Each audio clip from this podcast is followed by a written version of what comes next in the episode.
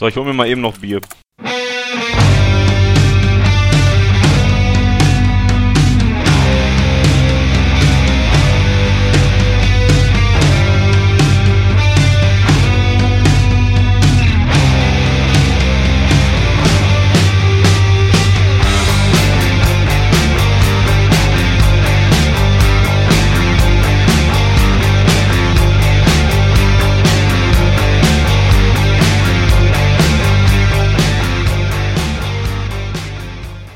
Länderspielpause ist vorbei. Es geht bald wieder los mit der Bundesliga und deswegen gibt's auch wieder was Neues. Auf Ohren. Hallo und herzlich willkommen zur dritten Ausgabe von Auf Ohren, dem schatzgelb.de Podcast. Wir sind zurück, passend zum Bundesliga-Comeback, nachdem man ja jetzt zwei Wochen sehr erfolgreich äh, sich die deutsche Nationalmannschaft angucken konnte, beziehungsweise ja, die Reste, die davon übrig geblieben sind. Ähm, mein Name ist Fanny, ich bin wie äh, jetzt auch zum dritten Mal wieder dabei, nicht ganz alleine heute, sondern natürlich auch wie immer an meiner Seite der Jens, mein ganz reizender und sympathischer äh, Podcast-Kollege. Hallo Jens. Hallo Fanny, hallo Zuhörer. Also reizend findest du mich? Ja, manchmal schon, ja. Nicht aufreizend, aber reizend ist er schon eigentlich. Ja. Da muss ich jetzt zu stehen.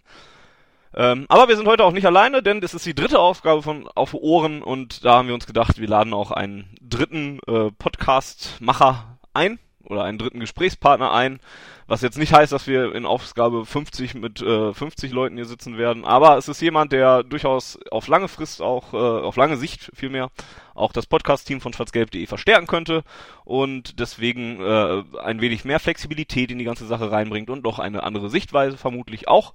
Und deswegen begrüßen wir heute zum ersten Mal bei Auf Ohren den Volker. Hallo. Hallo in die Runde. Volker, wer bist du und was machst du eigentlich hier? Ich bin der Volker.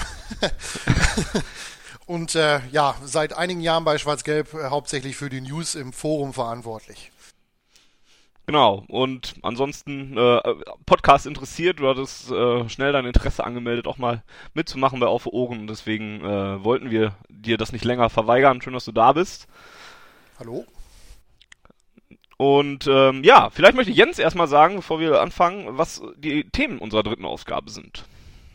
Ja, das ist relativ äh, einfach. Normalerweise besprechen wir an der Stelle immer die vergangenen Spiele in, in großer Reihen, also in großer Detailgetreue, Detailtreue. Ja. Und ähm, das überspringen wir diesmal ein bisschen und fassen das alles ein bisschen zusammen, weil es ja jetzt seit der letzten Ausgabe noch ein bisschen Zeit vergangen ist und wir, glaube ich, bei sechs oder sieben Spielen wären. Die werden wir jetzt nicht alle äh, besprechen, sondern so generell den Saisonstart, der ja durchaus durchwachsen war und äh, besprechen und auf die Gründe eingehen, warum wir denken, dass es so war. Dann äh, werden wir gucken, ob, ob es Unterschiede gibt zwischen Bundesliga und Champions League. Vielleicht in der Einstellung, vielleicht im Auftreten. Generell bei den Spielen muss man das bei den Ergebnissen zuletzt ja wohl dann doch irgendwie feststellen. Dann wollen wir noch so ein bisschen auf äh, die Reaktion der Fans auf diese Durststrecke, Misere. Das klingt alles so böse, ne? Auf ja. diesen nicht so idealen Start äh, zu sprechen kommen und dann äh, noch einen kleinen Blick auf die aktuelle Personalsituation werfen, beziehungsweise auf die kommenden Wochen in Bundesliga, Champions League, DFB-Pokal und die dortige Personalsituation. Genau, so ist der Plan. Ähm, ich habe versucht, wo du gerade eben sagtest, von Durchstrecke äh, zu, spre äh, zu, sprechen. Ich habe eigentlich versucht, oder ich möchte eigentlich versuchen, das Wort Krise nicht in den Mund zu nehmen, weil das ja doch doch noch mal was ganz anderes ist. Ähm, man muss ja, es ist immer verhältnisweise sehen. Es ist vielleicht die größte Durchstrecke, die man jetzt seit langer, langer Zeit mal wieder durchmacht äh, oder die lang, längste Zeit, wo es, wo es nicht Sieg auf Sieg gibt oder sowas. Ein Jahr, ähm, um genau zu sein. Ist das so? November letztes Jahr, drei Heimjahre lang am Stück. Ja, aber da waren da nicht die anderen Rahmenbedingungen, also die, die generellen Voraussetzungen, dadurch, dass man noch nicht komplett in der Saison war, vielleicht auch anders. Da war man ein bisschen besser aufgestellt, hatte vorher ein paar Punkte mehr gesammelt. Ja, ja, aber dann hat man im Grunde den Anschluss ja an die, an die Spitze verloren und äh, ja. ja. durch die Verletzung auch von Reus, der war glaube ich damals verletzt und noch ein, zwei, drei andere. Vor allem ähm, ist die komplette Verteidigung relativ ja. Zeit Genau. Wir durften dann mit einem gewissen Manuel Friedrich und einem Ma äh, Kollegen Saar, glaube ich, in äh, Marseille noch auftreten. Sehr richtig, ja. Aber äh, ja, aber vielleicht hat man es nicht mehr ganz so sehr vor dem Auge, oder ich hatte es zumindest jetzt nicht so vor Auge, weil es in Marseille ja dann doch noch irgendwie geklappt hat. Champions League halt, ne? genau, Champions League halt und in der Bundesliga, weil man halt nicht auf Rang, auf, auf Rang 13 abgerutscht ist, sondern halt ja immer noch halbwegs vernünftig da stand. Jetzt ist es ja nun mal ein bisschen was anderes. Und damit sind wir eigentlich auch schon genau im Thema, was ja ein schöner Überleitungstalk war. Ähm, ja, der durchwachsene Saisonstart und seine Gründe. Wir haben jetzt einen Punkt aus den letzten vier Bundesligaspielen geholt. Ähm, dabei auch das Derby verloren. Da werden wir vielleicht gleich nochmal besonders drauf eingehen, auch wenn es weh tut. Aber da, äh, da sollte man nochmal kurz ein, zwei, drei Worte drüber verlieren. Ähm, welche Gründe seht ihr denn direkt? Oder gibt es einen Hauptgrund oder ist es eine Vielzahl von Gründen, die einfach alle im Moment auf dem BVB niederprasseln? Ähm, Jens, wie siehst du das? Ich tue mich ein bisschen schwer, jetzt so einen Hauptgrund zu nennen. Und ähm, auch wenn natürlich ähm, die Verletzungssorgen zuletzt gerade wieder so wie, wie letztes Jahr sehr massiert auftreten. Also letztes Jahr war es so, dass quasi die komplette Verteidigung ausgefallen ist. Dieses Jahr ist es so, dass quasi der komplette offensive Mittelfeldblock ausfällt. Trotzdem stehen da halt teilweise Spieler auf dem Platz, nach denen sich 16 von 18 Bundesligisten die Finger lecken und dann auch hatten wir es, lass mich nicht lügen, gegen Freiburg war es glaube ich der Fall, weil da haben wir sogar noch gewonnen ähm, dass selbst auf der Bank nur Nationalspieler saßen. Und deshalb finde ich dieses Verletzungsding natürlich nervt das und der BVB ist zuletzt unter Klopp traditionell ein Verein, der ein bisschen Schwung braucht und gerade für Neuzugänge Zeit braucht, damit die sich an das System gewöhnen, äh, gewöhnen können und einspielen können. Und das fällt natürlich deutlich schwieriger, wenn der Rest, ein restliches, das restliche Gerüst fehlt. Aber das wäre mir zu billig jetzt zu sagen, das liegt nur an den Verletzungen. Mhm. Volker, wie siehst du das? Das Verletzungsargument ist ja eigentlich das, was, was so am meisten immer mit, mit reingenommen wird. Oder wenn über den BVB gesprochen wird, dann wird ja vorrangig äh, hauptsächlich über die Verletzungen geredet. Ist das das Hauptproblem, äh, was der BVB hatte, oder gab es da noch andere Erklärungen? Ich sehe es eigentlich wie Jens. Äh, das ist natürlich nicht gut ist, dass sie alle in dem gleichen äh, Mannschaftsteil ausfallen. Äh, gerade der Ausfall von Mikitarian hat man dann schon gemerkt, dass da noch eine gewisse Kreativität dann noch abhanden gekommen ist, die vielleicht noch da war bis dahin. Auch, auch Geschwindigkeit im, im Spiel nach vorne, im Umschaltspiel, was ja bei Borussia traditionell unter Klopp sehr wichtig ist. Ähm, aber das als alleinigen Grund oder Hauptgrund zu sehen, äh, würde ich jetzt auch eher verneinen. Zumal man ja auch in der, in der Champions League mit dem Grunde, mit dem gleichen äh, Mannschaften oder dem gleichen Kader äh, die Gegner dann ja schon anders bespielt hat, als es in der Bundesliga der Fall war. Hm. Das ist ja noch ein Punkt, wo wir gleich nochmal drauf, drauf kommen werden. Ich, also ich persönlich würde eher sagen, dass die Verletzungen nicht, nicht so das Hauptproblem sind, aber die Ursache für viele kleine, die sich daraus entwickelt haben.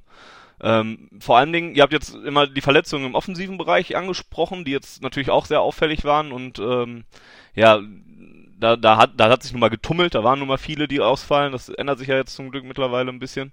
Ähm, aber ich finde es immer, oder für mich ist es ist, ist klar der Fokus in der Abwehr, weil, weil da einfach so viel schiefgegangen ist in den letzten Spielen. Gegen Stuttgart haben wir uns so dumme Gegentore eingefallen, äh, eingefangen, die auf dem Silbertablett äh, serviert wurden, im Derby auch. Und, und generell schenken wir viel zu viele Dinger her.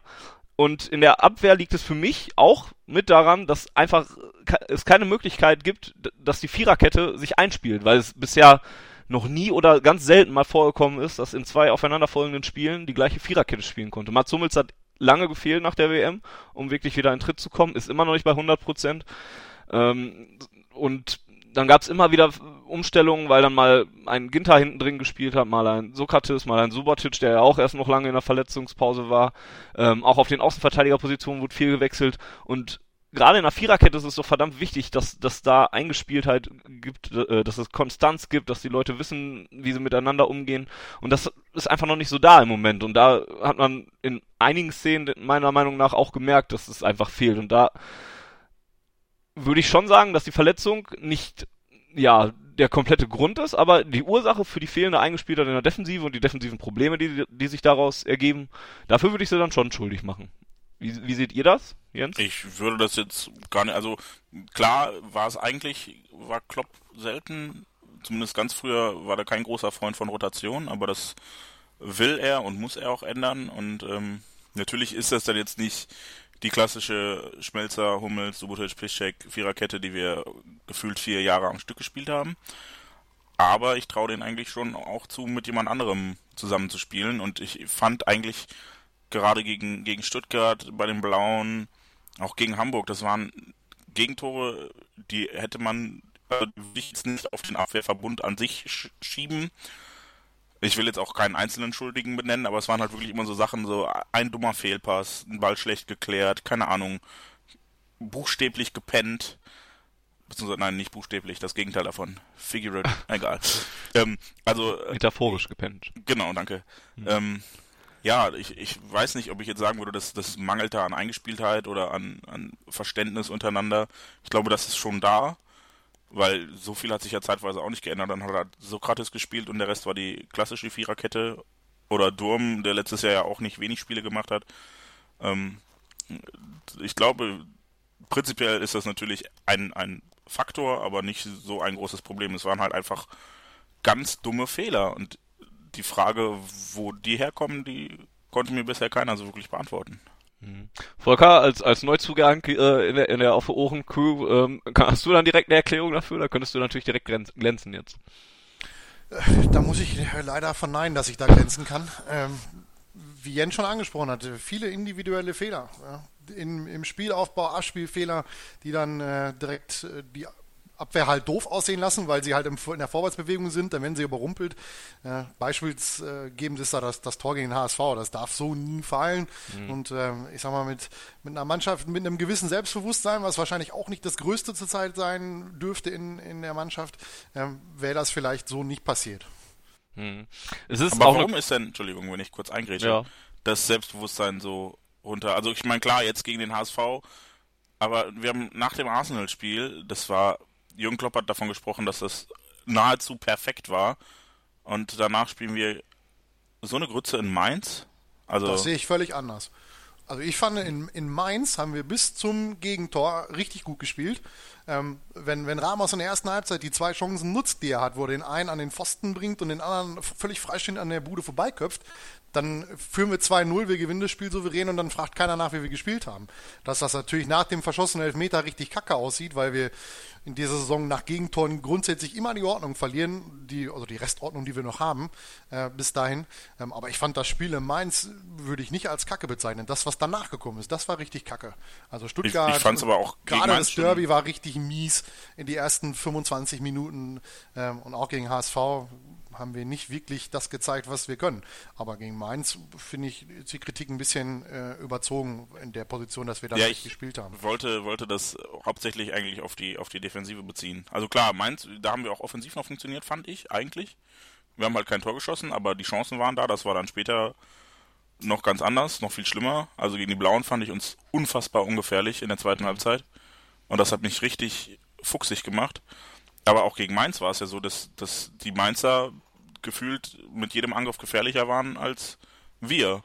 Selbst, also das war so mein zumindest Eindruck. Wenig, wenig Zwingendes. Ne? Im Derby war es dann halt auch so, zweite Halbzeit, da, da hast du dann das 2-1, denkst ja eigentlich, ja okay, jetzt können wir nochmal zurückkommen, wenn wir da jetzt richtig Dampf machen und so und das, das, das Spiel müssen wir nicht verlieren und dann verläuft die zweite Hälfte eigentlich recht unspektakulär und du komm, kriegst, die, die, die Blauen stehen natürlich tief und, und machen nicht mehr viel nach vorne und sowas alles, aber du kriegst halt einfach echt keine Torchancen raus. Das hat mich echt auch aufgeregt und, und, und geärgert und auch irgendwie ein bisschen verwundert zurückgelassen, weil, wie, Jens eben schon einmal sagte, Klar, da fehlen einige Leute, aber die Leute, die auf dem Platz standen da, hätten doch eigentlich doch durchaus in der Lage sein können, da irgendwas rauszuspielen oder sowas. Und das war, fand ich in Mainz halt auch so, dass es halt, ja, da fehlte dann so wirklich die große Gefahr nach vorne. Abgesehen von dem Elfmeter ähm, und den Chancen, die die Volker gerade schon angesprochen hat, habe ich da jetzt auch nicht mehr großartig viel im Hinterkopf.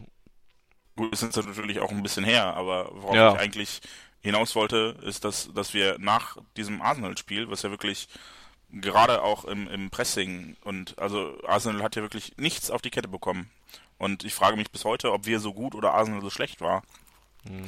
Aber es wurde ja die These aufgestellt, wir hätten wenig Selbstbewusstsein und das verstehe ich nicht. Wo kommt dieses schlechte Selbstbewusstsein her, wenn wir gegen Arsenal so ein Spiel machen und gegen Mainz dann auch zumindest offensiv zeitweise ganz okay spielen. Es war kein herausragendes Spiel, aber ein Spiel, das du nicht verlieren musst eigentlich. So. Und ja, dann kommt der VfB als Tabellenletzter und du fängst dir zwei richtig, richtig dumme Gegentore. Dann mhm. kommt das Derby, wo du zwei richtig, richtig dumme Also, dass du danach mieses Selbstbewusstsein hast, klar. Wobei du dann auch Anderlecht wieder an die Wand spielst und äh, wenn Herr Aubameyang nicht ans Außennetz schießt nach 10 Minuten 2-0 führst. Ich, also dieses, wir haben kein Selbstbewusstsein und machen deshalb Fehler, das würde ich jetzt nicht unterschreiben.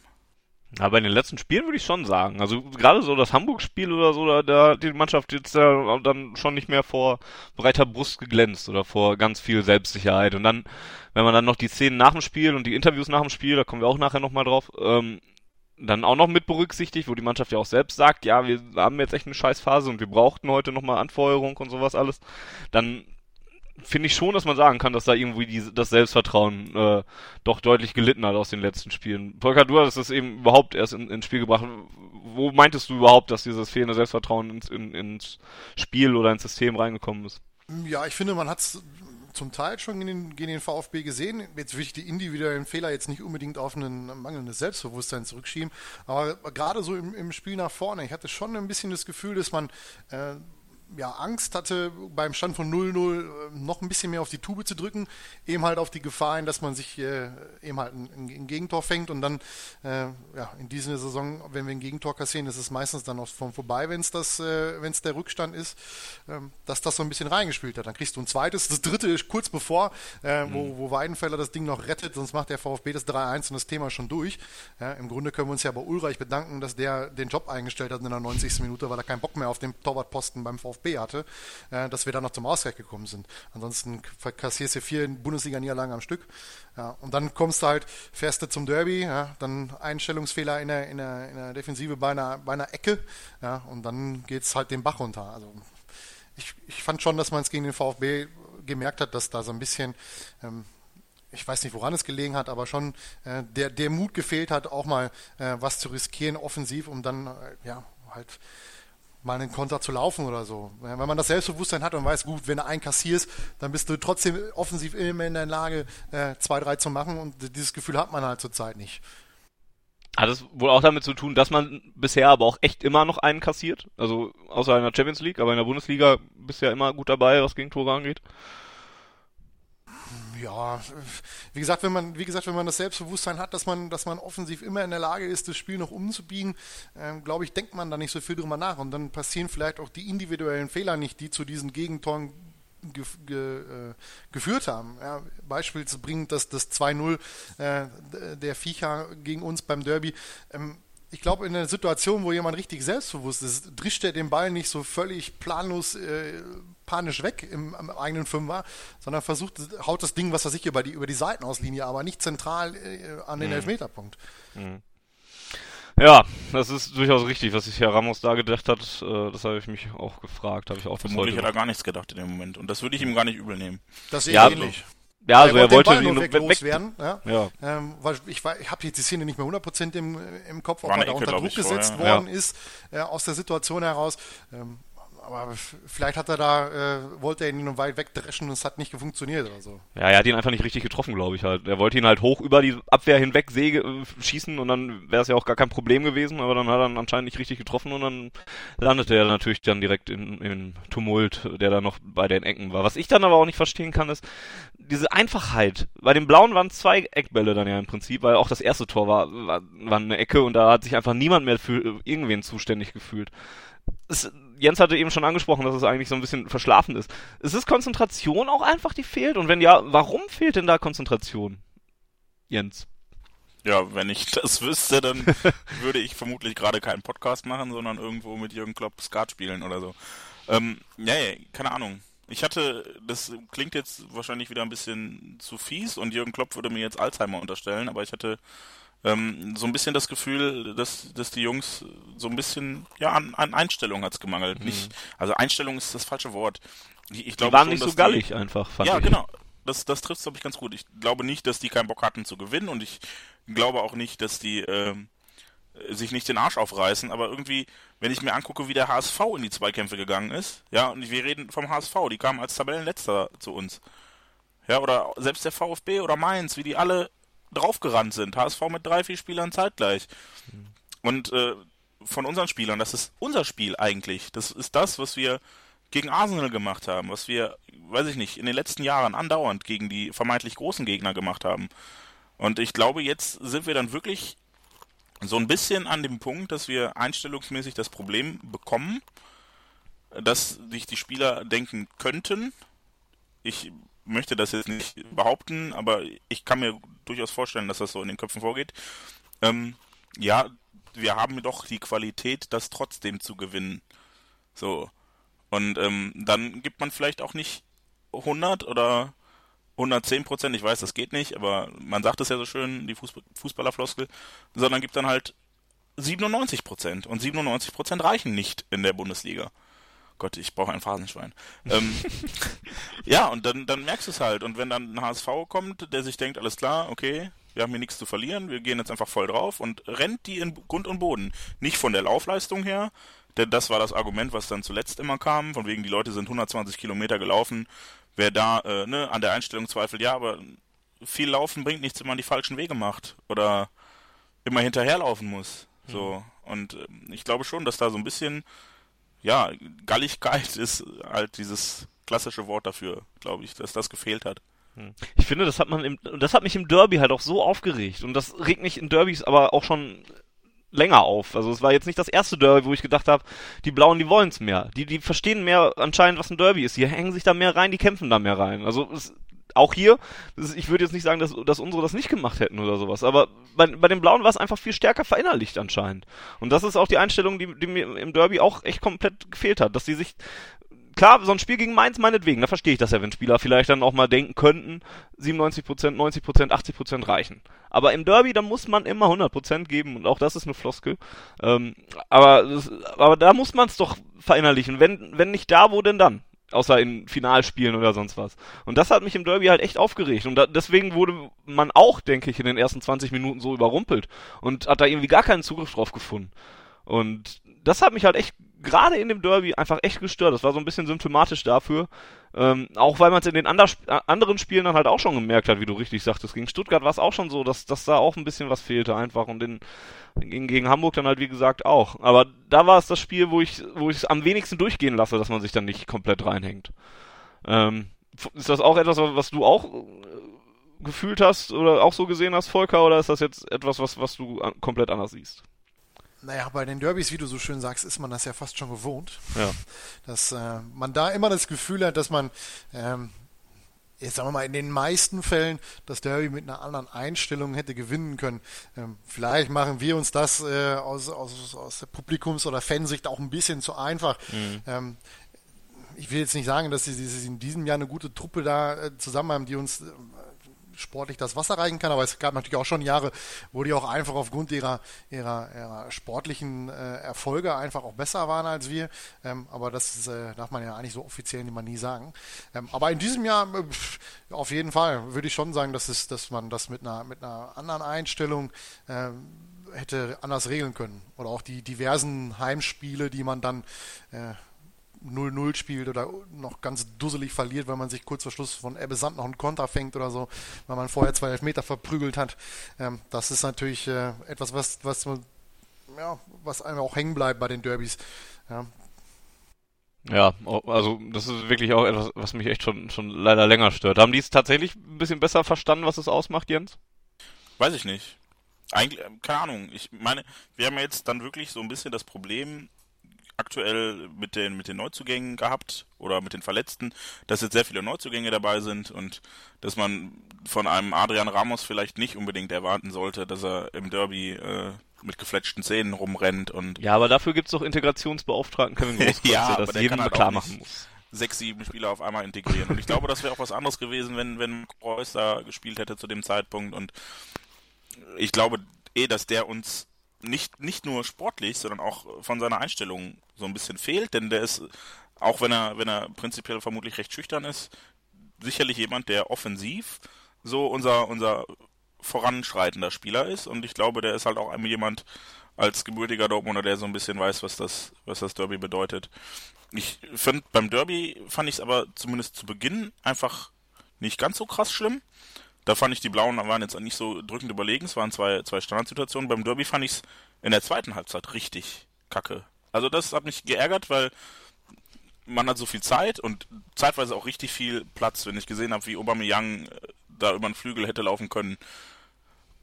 Und dann kommt halt nichts. Ja, und wenn ich mir dann angucke, wie wir gegen Stuttgart, da wollten sie es einfach. Und das war ja auch so eine Situation, wo es dann am Ende hieß, das Unentschieden war wichtig, ist natürlich, zwar, klar sind das zwei verlorene Punkte, aber für die Moral war das ganz gut, dass wir das noch gedreht haben, bla bla.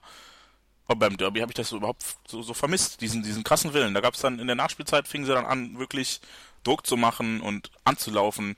Aber das hätte schon ab der 20. Minute kommen müssen, eigentlich. Mhm. Das, das fand ich so ein bisschen. Da fand ich es am Anfang, das waren halt dumme Gegentore. Da fand ich es nicht so krass wie gegen den HSV zum Beispiel, wo ich gedacht habe, die rennen uns gerade wirklich kaputt. Ich will nicht wissen, wie viel, wo Louis Holtby überall war an dem Tag. Ich will mir nicht seine ominöse Heatmap angucken, aber ich hatte das Gefühl, der war überall. Mhm. Und ähm, das haben wir bei uns aktuell halt nicht mehr so, mhm. wie wir das früher mal gewohnt waren oder letztes Jahr zeitweise auch noch gemacht haben.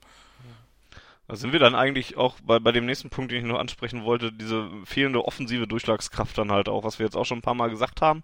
Es ist zwar so, dass wir schon in den meisten Spielen ja dann doch irgendwie Tore machen, ähm, haben wir auch selten jetzt, äh, sind selten ohne Tor selbst äh, erzielt zu haben vom Platz gegangen.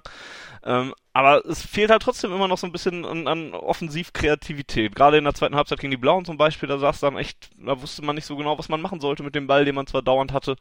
Ähm, ist das jetzt wieder ein Punkt, wo du die Verletzung als Ursache oder die, die Verletzungswelle als Ursache nehmen kannst und das sich auch eben darauf ähm, auswirkt, dass es offensiv noch nicht ganz so flüssig zusammenläuft, wie man es eigentlich auch gewohnt ist? Ist es kommt noch dazu, dass ähm, dass ähm, die die Neuzugänge noch nicht so integriert sind, so wie Chiro Immobile oder oder Arian Ramos, der mir eigentlich immer noch sehr gut gefällt. Ähm, Volker, woran liegt das, dass man offensiv noch nicht ganz so auf äh, komplett äh, Temperatur ist? Also da würde ich es schon bei den äh, Ver Verletzungen sehen. Ähm, einfach, ich habe es jetzt nicht im Kopf, aber im letzten Jahr haben wir eine Vielzahl unserer Saisontore aus dem, aus dem Mittelfeld, auf dem offensiven Mittelfeld gemacht. Äh, Mikitarian hat viele Tore gemacht. Ähm, Marco Reus hat viele Tore gemacht. Ähm, ich glaube schon, dass, dass da auch äh, die Durchschlagskraft fehlt. Man kann auch von, von, von Shinji Kagawa nicht erwarten, dass er da mhm. äh, sofort wieder den, den Status hat, den er oder auch den Impact hat, den er, den er vor zwei Jahren hatte, bevor er uns verlassen hat, oder den er auch ja, gegen Freiburg im Offensivspiel hatte, dass er ihn jedes Spiel gegen jeden Gegner hatte. Auch der Junge braucht Zeit, der ist nicht bei 100 Prozent. Ja, wenn ich sehe, wie er da gegen, gegen Freiburg vom Platz getragen worden ist, von der 70. Minute habe ich gedacht, der kann auf jeden Fall drei Tage später erstmal nicht spielen. Ähm, aber da muss man, hat er dann glaube ich auch nicht, wenn ich es richtig im Kopf habe, gegen Arsenal. Ähm, aber da muss man ähm, schon sagen, dass da die Verletzung schon äh, in dem Bereich äh, ja einen, einen großen äh, Einschnitt bedeutet haben in den ersten Spielen. Ich möchte jetzt mal eine, eine Frage oder eine These aufstellen. Das Problem da ist aber gar nicht so sehr die Offensive, auch wenn ich jetzt sagen würde, Marco Reus ist jemand, der von der Einstellung her fehlt, ähm, sondern da ist es dann die Position 6, auf der uns zwei eminent wichtige Spieler fehlen, schon das gesamte Jahr.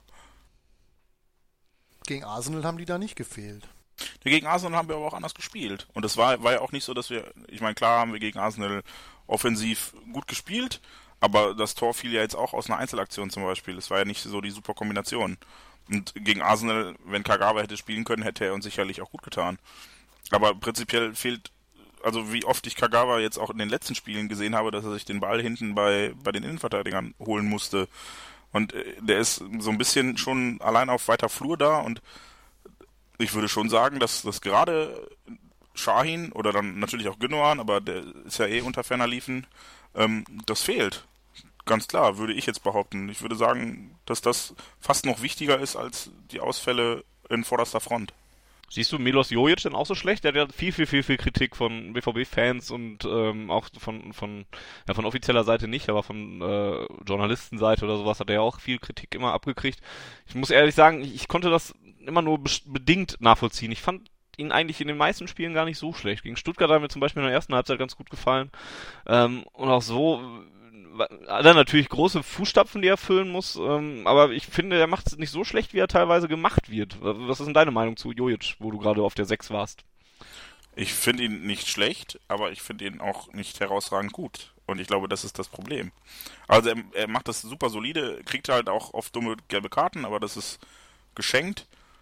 Aber er ist jetzt auch niemand, der offensiv die Bäume ausreißt, der mhm. Zauberpässe spielt oder mal einen 50-Meter-Sprint wie Mkhitaryan anzieht oder sowas. Mhm. Also natürlich macht er das den Umständen entsprechend gut und ich bin eigentlich auch großer Fan, weil ich bei dem immer noch so ein bisschen das Gefühl habe, der beißt und der kämpft und der rennt. aber er besticht jetzt nicht unbedingt durch Geschwindigkeit oder durch Kreativität. Er ist halt ein, ein Defen oder nicht defensiv, ein Mittelfeld-Allrounder, der alles irgendwie kann, aber nichts herausragend gut. Und das ist, glaube ich, so ein bisschen das Problem, dass uns gerade diese Qualität in der Spitze fehlt, in der Leistungsspitze, dass wir nicht nur ja, dass wir aktuell halt nur so mittelmäßig. Ja, aber unter der Prämisse haben wir Milos Jojic ja damals eigentlich auch geholt, ne? Also da, dass er allround-mäßig einsetzbar ist und und der, der kam ja jetzt auch äh, nur, weil wir da auch gerade akute Not hatten im Mittelfeld oder was heißt nur, er kam auch deswegen. Ähm, deswegen kann man es von ihm dann doch auch nicht erwarten, dass er dann so. Nein, nein, tue ich auch nicht. Deshalb ja. sage ich ja, ich, ich finde ihn nicht schlecht, aber äh, es fehlt halt an der mhm. Position, auf der er spielt, gerade irgendwie an etwas. Das ist das mhm. Problem. Hm. Volker, was ist deine Meinung dazu, zu r 6 und Jojic und generell? Sehe ich ganz genauso. Ähm, die, die Erwartungshaltung an ihn ist meines, meines Erachtens einfach zu hoch, dass man halt erwartet, dass er äh, so spielt, wie, wie es Gündogan in der 2013er Saison gemacht hat oder Schein, bevor er zu Real gegangen ist, dass er eben halt einfach mhm. ja, der Lenker und Denker im Mittelfeld ist. Ich glaube, das ist er einfach nicht. Er ist mehr so, so ein, ja klar, ein Allrounder, der, der viele Positionen gut bekleiden kann. Ähm, ich sag mal, so, so ein Kevin Großkreuz mäßig. Ja, nur dass der halt einen anderen Kredit besitzt bei den Fans ja, als das gut, tut, natürlich, ja. aber vom, vom spielerischen her und auch vom, ja. ich denke auch vom Ansatz in der Mannschaft und von, von den Planungen, die, die das Trainerteam mit ihm hat, denke ich schon, dass er, dass er im Mittelfeld alle Positionen bekleiden soll, immer so, so der, der Springer ist, je nachdem, wo gerade einer ausfällt. Ja, den, äh, den Kevin kannst du ja überall hinstellen, notfalls geht er auch in die eigene Hütte, wenn es sein muss. Ähm, das halte ich bei Julius Körpergröße für ein bisschen äh, gewagt, ihn ins Tor zu stellen. Aber wie gesagt, äh, ich glaube, dass er nicht, nicht für die, das kreative Mittel geholt worden ist, dass er eine ganze Saison äh, da immer den, den, den, ja, den Antreiber gibt im, im Mittelfeld. Dafür ist er nicht geholt worden. Mhm. Ein anderer Punkt, der mir, als ich mir Gedanken darüber gemacht habe, über die Gründe der jetzigen Situation und des Starts in die, in die Bundesliga, war dann halt noch das, was, was häufig Folgen der WM genannt wird, dass man da immer Schwierigkeiten mit hat, ähm, nach einer WM äh, in, in Betrieb zu kommen. Das wird häufig immer dem FC Bayern angelastet, der zwar auch wieder natürlich vorne ran schreitet, aber ähm, auch nie komplett auf alle Leute zugreifen konnte.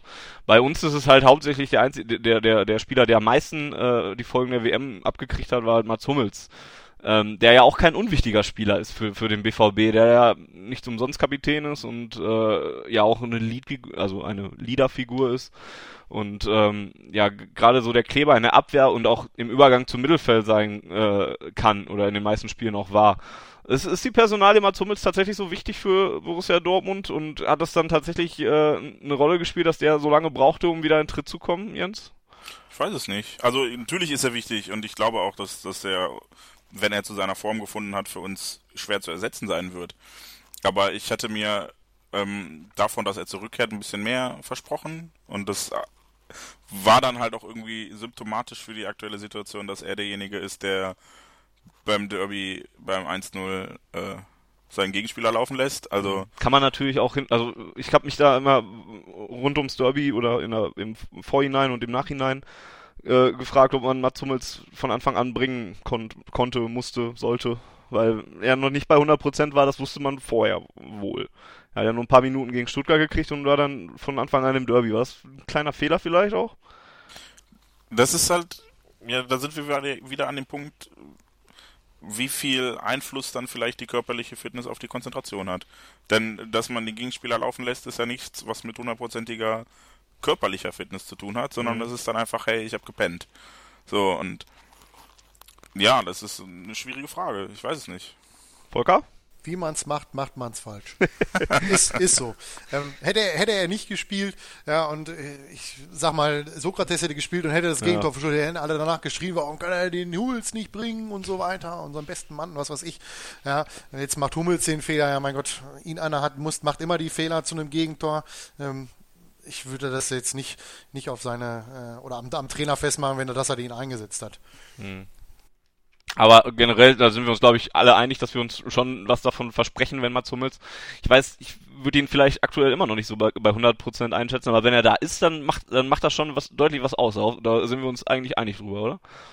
Ja, gerade im, im, in der Spieleröffnung, wie du es schon angesprochen ja. hast, ist ja ja, für mich ein unverzichtbarer, fast unverzichtbarer äh, Bestandteil de, der Innenverteidigung. Ja, gerade im, Umschaltspiel, wenn er den Ball erobert, dass er dann, äh, was er öfter in der Vergangenheit gemacht hat, auch einfach mal die ersten 20, 30 Meter äh, den Ball selber führt, ähm, statt wie Subotic entweder das Ding lang nach vorne zu knüppeln oder eben halt den, den äh, nächstbesten im defensiven Mittelfeld anzuspielen. Ja. Also das, äh, da ist er schon ein wichtiger Punkt. Die ja, Sätze da, glaube ich, ganz, also habe ich jetzt gerade dann auch bei der Nationalmannschaft gesehen oder bei den Spielen, die Matze Ginter auf der 6 gemacht hat, allgemein.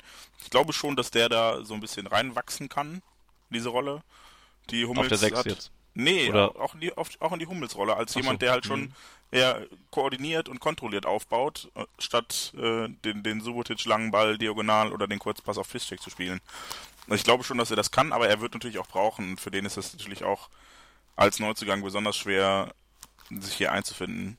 Mhm. Und das ist dann vielleicht wirklich so ein bisschen das Problem der Verletzten, dass wir halt nicht das Gerüst haben, in das wir langsam Neuzugänge einbauen können, sondern dass dieses Gerüst halt so komplett weggebrochen ist. Und wir haben ja wirklich dann, wenn man so das als Achse versteht, unsere Spielgestaltungsachse von hinten nach vorne fehlte Hummels, Shahin, Reus. Oder dann später auch Mikitarian auch noch. So, mhm. dann fehlt vorne der Stürmer. Du hast also von dieser zentralen Achse niemanden mehr gehabt. Und ähm, dann kann ich durchaus verstehen, dass es da ein bisschen hakt. Aber ich finde, auch da sieht man äh, so ein bisschen die, die Nachwirkung der WM, weil wenn man äh, überlegt, gut, Reus war jetzt nicht dabei, der war verletzt, aber eben halt auch Immobile kommt spät, Ramos kommt spät, Sokrates kam spät, die deutschen Nationalspieler haben zum Teil gar nicht an den beiden Trainingslagern oder nur drei, vier Tage an dem, am zweiten Trainingslager teilgenommen. Äh, da kann man sich natürlich nicht einspielen, wenn die Spieler nicht da sind. Ja, und das hat, mhm. hat schon äh, einen gewissen Einfluss meiner Meinung nach gehabt. Die Bayern haben lass mich nicht lügen, die haben Xabi Alonso geholt und dann irgendwie noch zwei, drei andere, aber das, das Grundgerüst der, der, der Bayern oder der ist halt gleich geblieben und die sind halt eingespielt. Da, da muss man in Anführungsstrichen dann nur an der, an der körperlichen Fitness und an der, an der mentalen Einstellung, meiner Meinung nach was machen. Ähm, wenn man so viele neue integriert wie, wie in Dortmund, ähm, also ich habe schon damit gerechnet, dass es, dass es schwierig wird. Dass es jetzt natürlich nur sieben Punkte aus sieben Spielen ist, habe ich jetzt äh, so natürlich auch nicht erwartet. Mhm. Okay, also halten wir fest, eigentlich es ist wieder eine Mischung aus, aus, aus Gründen, die da zusammenkommen. Die Verletzungen sind sicherlich eine wichtige Ursache, aber auch andere Sachen, die da eine Rolle spielen. Ähm, kommen wir doch dann nochmal kurz zu den Unterschieden zwischen Bundesliga und Champions League, weil die sind ja, auch wenn Jürgen Klopp Mannschaft nach jedem Spiel dann dahin, sich hinstellen und sagen, ja, wir sind eigentlich immer mit der gleichen Einstellung dabei und das gibt's eigentlich nicht. Das sieht nur von außen, vielleicht mag das so aussehen, aber wir können ihnen nur vergewissern, dass, dass es eigentlich nicht so ist. Ähm, das, es, es kann doch nicht, da muss es doch einen Unterschied geben, dass man in der Bundesliga noch nie großartig in der Lage ist, mal ein Spiel ohne Gegentor abzu, äh, abzuhalten und in der Champions League jetzt zwei Spiele ohne Gegentor komplett äh, und dabei die Gegner jeweils auch noch ja, Arsenal hat man ziemlich an die Wand gespielt. Anderlecht hatte zwar auch einige Chancen, äh, verschuldet durch unsere defensiven Unachtsamkeiten, ähm, aber auch die hatte man eigentlich relativ gut im Griff. Ähm, wie kann man, wie, gibt's also eine Erklärung ist klar, die, die, die, ist schnell gefunden, wenn man sagt, die haben mehr Bock auf die Champions League auf, als auf die Bundesliga. Ähm, oder ist das tatsächlich gar nicht so und ähm, es gibt irgendeinen anderen Grund, Jens? Ich finde das schwer, weil, wie du sagst, es wird dann eh gesagt, es ist nicht so und das ich, wir können ja alle nicht in die Köpfe gucken. Mhm. Gefühlt ist es so, wenn man einfach mal jemandem das Spiel gegen Arsenal vorspielt und dann das Spiel gegen Stuttgart dann wird er vielleicht auch sagen, na gut, das sieht nicht ähnlich aus. Und woran das liegt, ist halt schwierig zu sagen. Liegt es am Gegner? Ich glaube, Arsenal und auch Anderlecht hatten eher ähm, ja die Absicht mitzuspielen, als es dann jetzt vielleicht Stuttgart tun, die hinten drin stehen, die 18. sind und sich denken, alles klar, wir versuchen jetzt erstmal ähm, Sicherheit in unser Spiel zu bekommen und daraus zu kommen, äh, also darüber ins Spiel zu finden. Ähm, vielleicht liegt es auch einfach daran, dass wir die, die Bundesliga-Mannschaften öfter bespielen, dass die jetzt schon so ein bisschen sich darauf einstellen konnten, wie wir spielen. Wobei, gut, das Arsenal müsste das ja auch haben. ne, ich, ich weiß es nicht. Also, natürlich ist das nochmal was anderes. Champions League, vielleicht sind es auch die Trikots. Ich fand, fand das Bundesliga-Trikot eher grausam zu Beginn. Mittlerweile finde ich es gar nicht so kacke. Aber das Champions League Trikot ist natürlich deutlich geiler. Vielleicht liegt es daran. Ich weiß es nicht. Ich finde es ja. schwer. Ich finde es einfach schwer, das zu sagen. Zu sagen, die haben eine andere Einstellung. Ich kann mich nicht so weit aus dem Fenster lehnen, das zu behaupten. Aber es macht zeitweise einfach den Eindruck. Hm. Ich finde es halt krass, wenn man jetzt das Spiel, wenn man das Derby nimmt und dann wenige Tage später das Spiel in Anderlecht. Ja, das sind, da kann man zwar auch sagen, die Mannschaft wollte in Anderlecht das verlorene Derby auch wieder ein bisschen gut machen, klar, ist auch eine Möglichkeit. Aber da, da waren die Herangehensweisen, sahen einfach ganz anders aus. Wie gesagt, im Derby hat mich in den ersten Minuten einfach echt gestört, dass, dass die Blauen galliger waren, dass unsere Mannschaft nicht so gallig war. Und in Anderlecht, da hat man sich aber auf einmal in jeden Ball reingehauen und hatte mehr Bock zu kämpfen und, und hat die Zweikämpfe besser angenommen und alles. Ähm, Volker, gibt's da denn jetzt nun einen Unterschied oder ist es dann trotzdem irgendwie, ja, sieht nur doof aus von außen? ja, ähm, in Anderlecht war es natürlich der Vorteil, du gehst nach drei Minuten eines in Führung. Das hilft mhm. dir natürlich. Ähm, wenn, du, wenn du früh in Führung gehst, bei den Derby ist es genau umgekehrt. Nach zehn Minuten hast du schon einen drin. Und wenn äh, ich glaube, das zweite Tor fiel auch relativ früh, noch in der Anfangsviertelstunde oder in den ersten ja. 20 Minuten. Ja. Das ist natürlich dann auch immer eine Hypothek, die, ja, die dann, je nachdem, wie der Tag so ist oder wie auch der Gegner ist, äh, schwer, schwer noch äh, zu begradigen ist. Ähm, aus meiner Sicht, ich, ich tue mich immer schwer, äh, den, den, den, Leuten da oder den, den Spielern, das sind ja auch nur Menschen, toller Spruch übrigens, dass Spieler auch nur Menschen sind, äh, immer unheimlich schwer, denen mangelnde Konzentration vorzuwerfen. Ich kann nur aus meiner Warte sprechen. Ähm, es ist auch für, für jemanden wie mich ist es ein Unterschied, ob du gegen Arsenal London am Mittwochabend spielst und äh, in der Champions League auf der großen europäischen Bühne oder ob du dann eben halt ähm, samstags drauf in, in Main spielst, wo wie gesagt, wo, wo es gar nicht so schlecht war, aber ähm, man hat da eine andere Erwartungshaltung auch. Und ich denke, dass mhm. das bei der, bei der Mannschaft dann auch ein bisschen anders ist. Dass man eben halt ähm, auf der Champions League-Ebene äh, vielleicht weniger zu verlieren hat, wenn es gegen, gegen die großen Arsenal geht, als, als gegen Mainz. Ähm, und es ist halt Alltag und Alltag ist halt manchmal nicht so toll. Ne?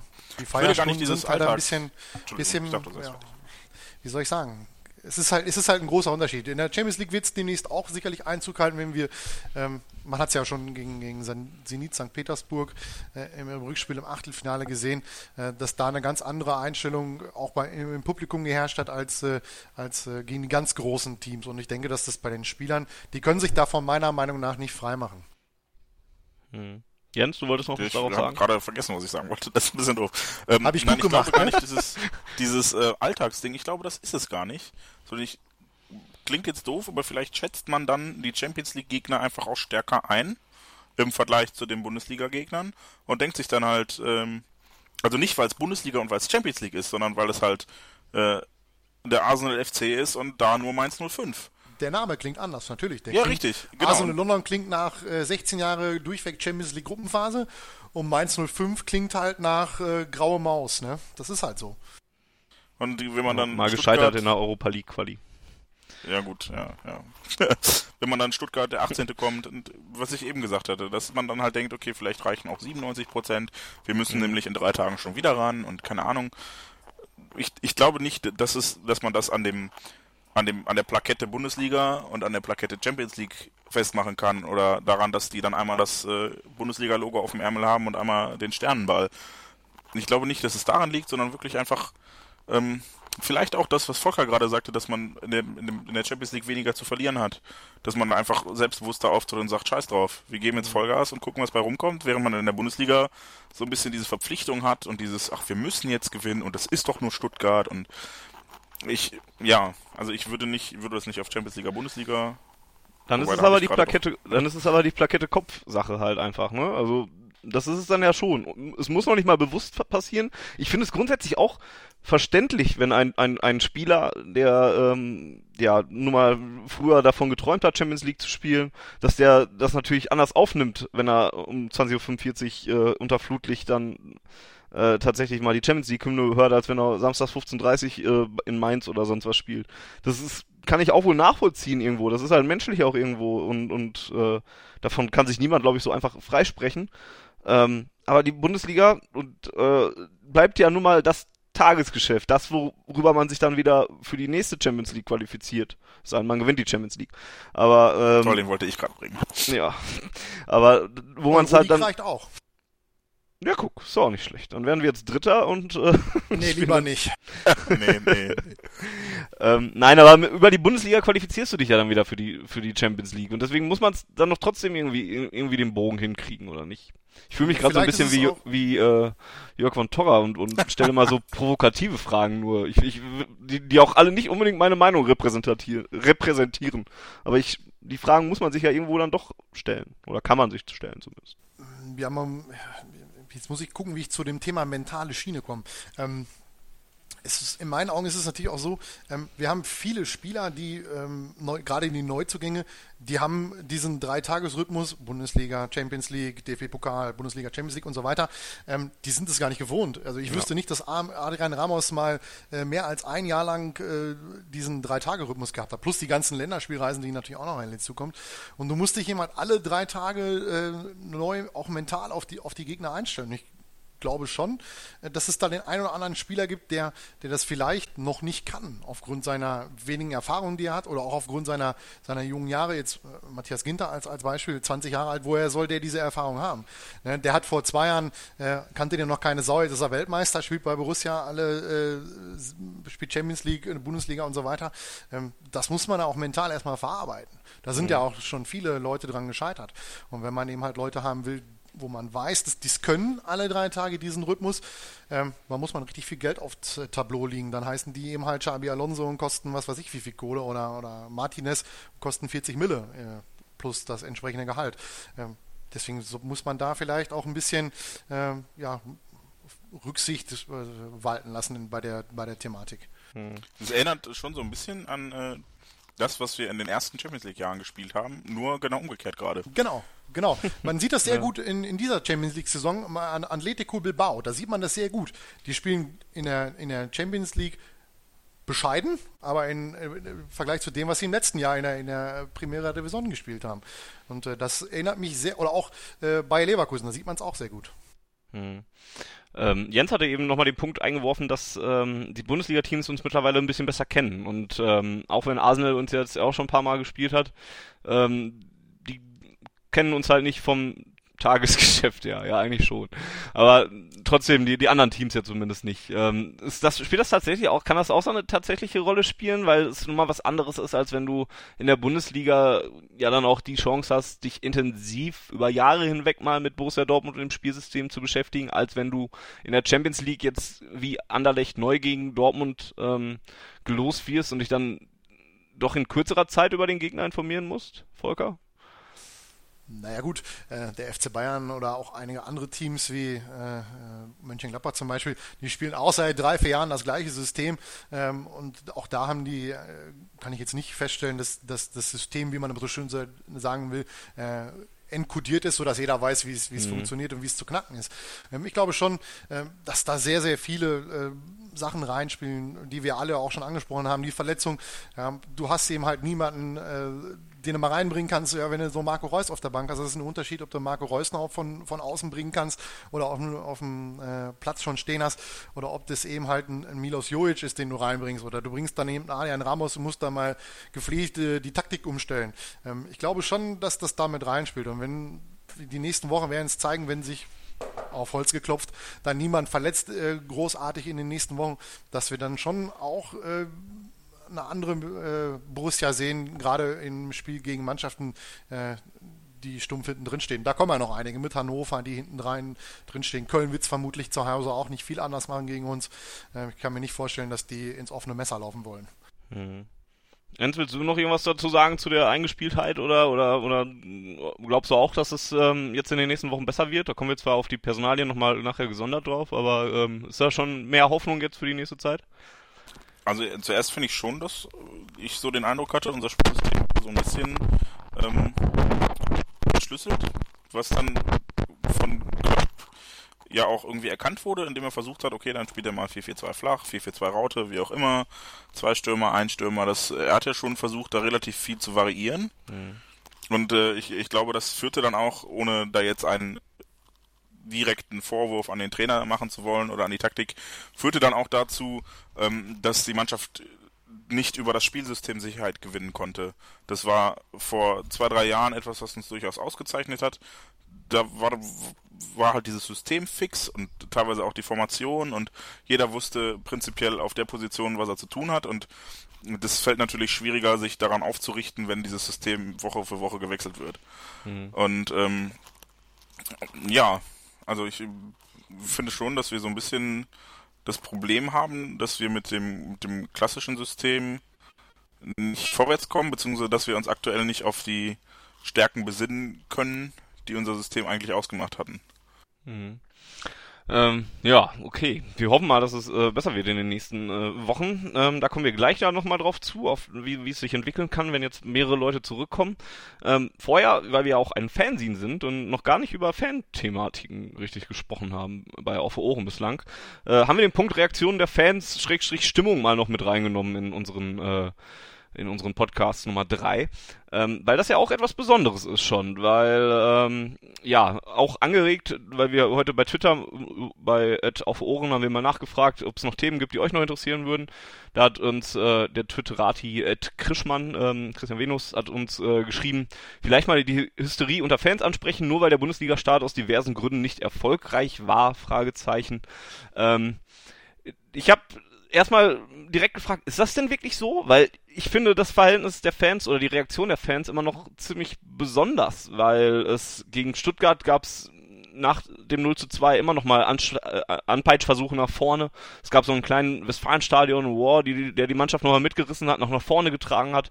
Die Mannschaft selbst und Jürgen Klopp hat nach dem Spiel gesagt, das hat uns absolut geholfen. Ohne die, Man ohne die Fans wären wir heute vielleicht nicht mehr zurückgekommen, nicht mehr das 2 zu 2 gemacht. Es hat schon doch, da, da ist nochmal ein deutlicher Ruck durch das gesamte Stadion gegangen, auch ähm, auf, auf den Sitzplätzen, die da lange, lange Zeit gestanden haben. Dann gab es natürlich noch die, die, die Szenen nach dem Schlusspfiff gegen den HSV, wo man das Spiel eigentlich verloren hat gegen den Tabellenletzten und äh, es stehende Ovationen gab, minutenlang äh, da, da gesungen wurde, die, die, die Spieler am Strafraum standen und nicht schon weggegangen sind. Von redest, Entschuldigung. die, die Spieler da, da einfach nicht weggegangen sind und äh, sich das angeguckt haben, Weidenfeller da auch recht beeindruckt von war, wie, wie, man, wie man es ihm selbst annehmen konnte. Es gab so einen richtigen Schulterschluss halt einfach. Ähm, was, was definitiv was Besonderes ist in dieser Situation, wenn ich mir angucke, dass bei den Blauen äh, wenige Tage nach dem Derby-Sieg einfach immer noch keine Ruhe einge äh, eingekommen ist und dann beim Unentschieden in der Champions League gegen Maribor äh, gepfiffen wird. Ähm, die Mannschaft hat offensichtlich sehr, sehr, sehr viel Kredit und deswegen würde ich diese Frage, die die Krischmann da reingeworfen hat, äh, diese Hysterie unter den Fans, würde ich dann echt mal mit der Frage sehen, gibt es diese Hysterie denn wirklich? Oder gibt es sie nicht in meinem Umfeld? Oder gibt es sie in deinem, Jens? Ja, ich glaube, fanmäßig sind unsere Umfelder gar nicht so unterschiedlich. Gerade durch jetzt schwarzgelb.de. Ja, ähm, ich finde, Hamburg war echt so ein so ein Tief. Ich fand es vorher schlimmer. Vorher fand ich es hysterischer. Derby tat uns allen sehr weh. Und ja. äh, das Stuttgart-Spiel hat auch nicht, also davor war ja auch schon so ein, so ein Tiefschlag, wo man gedacht hat, alles klar, jetzt muss aber mal was kommen. So, und dann dachte man durch, durch das Anderlichtspiel, okay, die haben sich gefangen. Und Hamburg war dann irgendwie, das war eine echt unwirkliche Situation, weil ich hätte nach dem Schlusspfiff mit allem gerechnet, aber nicht mit dem, was passiert ist. Und es war ja auch erstmal einfach totenstill. Also es war gefühlt stiller als bei jeder Schweigeminute, die ich je im Westfalenstadion erleben durfte. Ja, da rennt ja auch meistens noch der Bierverkäufer rum und schreit in den Schweigeminuten. Ja, oder irgendwer brüllt was aus der letzten Reihe rein, ja. genau. Das war gegen Hamburg nicht so. Und ich habe in viele Gesichter geguckt und die waren einfach ratlos, so ein Stück weit. Mhm. Aber halt. Das war auch krass, ne? Weil es gab ja schon mal auch doofe Heimniederlagen gegen Mannschaften, die man nicht gebraucht hätte oder sonst was, die, die, die auch angeschlagen ins Westfalenstadion gekommen sind oder sowas. Und die hat man dann ja auch verloren. Aber da gab es als Reaktion immer Pfiffe. Oder, oder häufig dann auch Pfiffe, wo ich mich oft dann auch über, äh, drüber aufgeregt habe, weil sie dann teilweise in Situationen kamen, wo der BVB noch besser dastand, als es, als es aktuell der Fall ist, tabellarisch gesehen.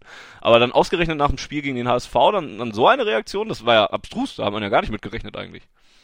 Ich finde, das ist etwas, was das Westfalenstadion zuletzt so ein bisschen auszeichnet und das finde ich sehr passend, ist, dass ähm, die Stimmung dann vielleicht manchmal im Erfolgsfall oder im, im, wenn alles so läuft, wie man es erwartet, dass sie dann nicht gut ist. Dafür ist dann aber gerade bei, bei Unentschieden oder wie auch immer, wenn es jetzt ein Spiel ist, bei dem man merkt, dass die Mannschaft Bock hat und will, dann ist das Stadion da und auch bei einem Rückstand.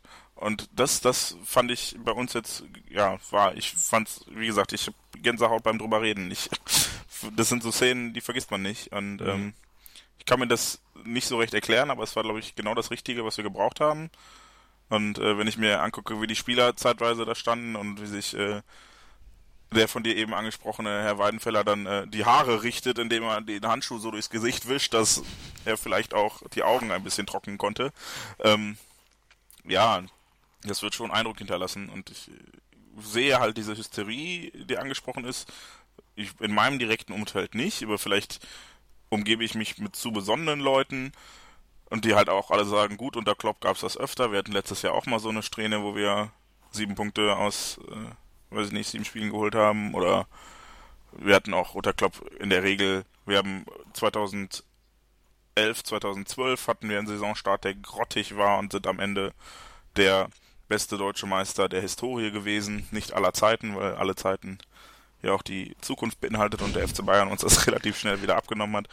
Ähm, ja, ich fand es gar nicht so hysterisch, aber schon natürlich steigen Erwartungen und mhm. sind ja auch gestiegen in den letzten Jahren dadurch, dass wir dann halt auch Spieler verpflichtet und gehalten haben, die viel, viel Geld gekostet haben, was ja bis dato nicht so unser Weg war. Und ja, ein bisschen kann ich es nachvollziehen, aber diese Reaktion, dieses, dieses Hamburg-Spiel hat einfach, oder die Reaktion danach hat einfach alles auf den Kopf gestellt, was ich erwartet hätte. Also ich hätte an dem Tag durchaus mit Pfiffen gerechnet und mhm. ich hätte nicht mal widersprochen in dem Moment, weil das war halt einfach kein gutes Spiel und ich finde, nach drei, vier schlechten Spielen hat man dann auch mal ein Stück weit das Recht, so, so als Weckruf seinen Missmut kundzutun. Und dann so eine Findest Reaktion. Du? Ja, ja. Ich finde, also, weiß nicht, man, klingt jetzt doof. Ich, ich, ich persönlich würde nie pfeifen. Allein schon, weil ich es nicht kann, aber ich würde es auch nicht tun. Aber ich, es gibt durchaus Situationen, da kann ich das verstehen. Und ich kann auch verstehen, wenn man nach einem richtig miesen Derby, wo man einfach merkt, dass die, dass der Wille fehlt. Ne? Wenn man spielerisch nicht schafft oder wenn man an Manuel Neuer verzweifelt, aber äh, alles dafür tut, dass man das gewinnt. Dann ist das, finde ich das scheiße, aber wenn es so ein Spiel ist, wo du genau merkst, okay, die haben heute, die hatten keinen Bock oder wie auch immer, was ja unter Klopp echt selten ist, dann äh, kann ich das ein Stück weit nachvollziehen und bin dann auch jemand, der nicht sagt, boah, hört doch mal auf zu pfeifen. Es gibt so Situationen, da finde ich das angemessen. Und auch gegen Hamburg, das war auch einfach kein gutes Spiel. Und ich fand auch von der Einstellung her, was der HSV geliefert hat und was wir geliefert haben, war nicht zu vergleichen. Und ich hätte es durchaus verstanden. Und ich war äußerst überrascht und sehr positiv überrascht von dieser Reaktion. Grundsätzlich bin ich bin ich eigentlich mehr so der Typ, der komplett gegen Pfiffe ist. Also und und wenn es so ist, wie du sagst, ist, dass es ähm, mal mal wirklich über längere Zeit mal so eine kein Bock Einstellung gibt oder dass es einfach echt komplett scheiße ist, dann würde ich es mir vielleicht nochmal überdenken. Die Sache ist halt nur unter Klopp gab es das selten, hast du gesagt. Ich würde sagen, gab es das nie. Also ich kann mich jetzt nicht daran erinnern, unter Klopp mal echt äh, gedacht zu haben, ey, was, was, was sind das für Idioten, die da unten Es gab schon, es gab schon, ich glaube, letzte Saison auch, oder vorletzte Saison gab es so ein, zwei Spiele, da habe ich mir gedacht, nee, heute wollten sie nicht. Ich weiß jetzt, mir fällt es gerade nicht ein. Ich habe hm. es vor Augen, dass ich dieses, also ich habe diese Gedanken oder diese Wahrscheinlich Emotionen. das Heimspiel gegen Hertha, das letzte äh, vor der Winterpause letztes Jahr, die vierte oder die dritte Heimniederlage in der Bundesliga am Stück. Ich weiß es nicht. Es gab nee, ich weiß es nicht. Es war irgendwie so ein Spiel, da wusste ich an dem Tag, sie wollten nicht und das hat mich aufgeregt. Und da hätte ich Pfiffe verstanden. Mhm. Aber da kamen sie nicht. Und ich hätte sie gegen Hamburg verstanden, weil man dann halt auch irgendwann denkt, so Leute, ey komm, wir, wir geben hier unser letztes Hemd teilweise und bullen euch nach vorne und bei euch, also wenn man das Gefühl hat, die Mannschaft tut nicht alles und die will nicht alles, dann kann ich es halt ein Stück weit nachvollziehen. Wie gesagt, ich würde selber trotzdem nicht pfeifen, aber ich bin dann halt auch jemand, der dann mal sagt, okay, Heute klatsche ich nicht dafür, wenn ihr vor, vor der Tribüne kommt. Heute habt ihr scheiße gespielt und heute ihr habt ihr euch nicht reingehängt. So, und dann bin ich auch jemand, der dann sagt, gut, dafür gibt's dann auch mal keinen Applaus von mir. Sonst immer gerne, wenn ich das Gefühl habe, dass die Mannschaft kämpft und wenn ich das nicht habe, dann lasse ich es bleiben. Ich pump dann eher die Leute in meinem Umfeld an, die anf anfangen zu pfeifen oder so, weil ich immer so der Meinung bin, dass es niemandem hilft, die Mannschaft auszupfeifen. Also es macht es nicht besser. Dann doch lieber so ein Zeichen setzen wie jetzt gegen Hamburg und dann mal wirklich zeigen, wir stehen trotzdem hinter euch oder sowas. Volker, du denkst da wahrscheinlich ähnlich. Du hast eben so überrascht nachgefragt bei, bei Jens Aussage. Ja, weil ich sehe es mit den Pfiffen, wie, wie, du sagst, ähnlich. Ähm, was gar nicht geht, das sind Pfiffe während des Spiels. Das ist richtig, Fehlpass, ja. ja, das geht, das ist ein absolutes No-Go, weil das hilft keinem, weil der, du baust den Spieler, ja, so ein Erik Durm, wenn der, wenn der den dritten Fehlpass spielt, den baust du dadurch ja nicht auf. Der weiß ja selber, dass er da gerade jetzt zum dritten Mal völligen Bockmist gebaut hat. Sag ich mal, der ist ja mit sich selber beschäftigt. Ähm, da helfen Pfiffe nicht. Ähm, was, was die Geschichte nach dem HSV-Spiel betrifft, ähm, ich kann mir das auch nicht erklären, wie es dazu kommt. ähnlich war es im Grunde, ja, ja, wobei ähnlich kann man auch nicht sagen, aber gegen, gegen, gegen Bayern damals beim 0-3, da hat man ja im Grunde das Spiel, mhm. äh, man war ja dran, das Spiel eigentlich zu gewinnen. Äh, wenn, wenn Lewandowski die, die Torchance dann nutzt, dann gehen wir vielleicht 1 in Führung. Das war, war sehr unglücklich. Ähm, aber vielleicht ist es das, dieses, dieses feine Gespür, von dem uns die alten Leute immer erzählen, wenn sie immer erzählen, früher in den 90ern und in den 80ern war immer alles besser, die uns dann immer weismachen wollen, dass früher das Gespür ein anderes war. Vielleicht ist das wieder da äh, oder ist es das, wovon die immer erzählen. Hm, was das Westfalenstadion ne, vielleicht auch ein bisschen ausmacht. Ähm, ja, ich hätte jetzt noch so eine Jörg von Torra Frage. Ja, schieß ähm, los, bitte. was, wenn wir bei Erwartungshaltung von den Fans sind und, und generell, muss die jetzt schon nach dem jetzigen Start, muss die schon überdacht werden? Oder, ja, oder was, was, zu 1 Jörg von Torra, ne? oder was ist noch möglich? was kann Borussia Dortmund denn noch erreichen in dieser Woche, genau, in dieser also Saison? ich konnte mir eins zu eins vorstellen, wie Jörg von Torra diese Frage Ja, ich mir auch, als ich sie hier notiert habe, ja. Tut mir leid. ich fühle mich schuldig. Das, was ist denn die Erwartungshaltung, die wir korrigieren müssten? davon müssen wir jetzt erstmal ausgehen. Ja, weiß ich nicht. Das ist die, auch, das ist Teil 1 der Fragestellung, ja. Ähm, hat man, welche Erwartungshaltung hat man, oder welche Erwartungshaltung hast du denn, Jens? Ich habe die, dass ich, ähm, als Ziel vor der Saison oder schon mittlerweile so mit den Offiziellen mitgehe, sich direkt für die Champions League zu qualifizieren. Äh, das ist schon eigentlich so das Mindeste, was man erreichen muss mit der Truppe, die man hat. Das Mindeste heißt ähm, Meisterschaft sogar noch als Möglichkeit quasi. Ja, da wird schon sehr, sehr schwer. Äh, aber wie gesagt, also die brauche ich nicht, um eine Saison als erfolgreich abzuhaken, sondern da reicht es Champions League. Ja, was ist es jetzt das Mindeste oder reicht es? Ja, die, die Min das Mindestziel, was ich erreichen muss, ist die Champions League Qualifikation. Okay. Und wenn also ich dann noch Meister wäre, ist nicht schlecht. nicht schlecht ist auch. dann, dann nehme ich das auch noch. Also, also, prinzipiell vor der Saison würde ich da mitgehen. Aber ich bin, glaube ich, auch jemand persönlich, der das nicht so, keine Ahnung, ich bin nicht jemand, der sagt, oh scheiße, wir laufen unserem Ziel hinterher. Sondern ich bin dann, glaube ich, eher jemand, der sagt, okay, wie können wir das jetzt erstmal gucken, dass wir, also ich, ich, ich bemühe jetzt einfach eine Phrase. Ich bin mehr der Typ, der von Spiel zu Spiel denkt, als auf 34 Spiele. Mhm. Beziehungsweise der denkt, am Ende kackt die Ente, nee, hinten ist die Ente fett und äh, nach 34 Spielen und ach, ich könnte jetzt so viele Phrasen. Ganz verstanden, ja. ja, ja. Volker, was ist da so dein, dein Ziel oder was war vor der Saison vielleicht das, was, was du gesagt hast, was Borussia erreichen muss? Ja, im Grunde das, die, die gleichen äh, Erfolge in Anführungsstrichen wie im letzten Jahr. Also überwintern in der Champions League, überwintern im Pokal, ist beides noch möglich. In der Champions League sieht es sehr gut aus. Ja, unter der Bundesliga natürlich die direkte Qualifikation zur Champions League und auch da, ganz ehrlich, äh, sind noch 27 äh, Spiele zu spielen. Wir haben sechs Punkte Rückstand äh, auf die äh, ja. auf Hoffenheim und auf Mönchengladbach. Ähm, sind wir mal ehrlich, da sind auch einige Teams noch vor uns, die, äh, die sich auch ihre Auszeit noch nehmen werden im, im Laufe der Saison.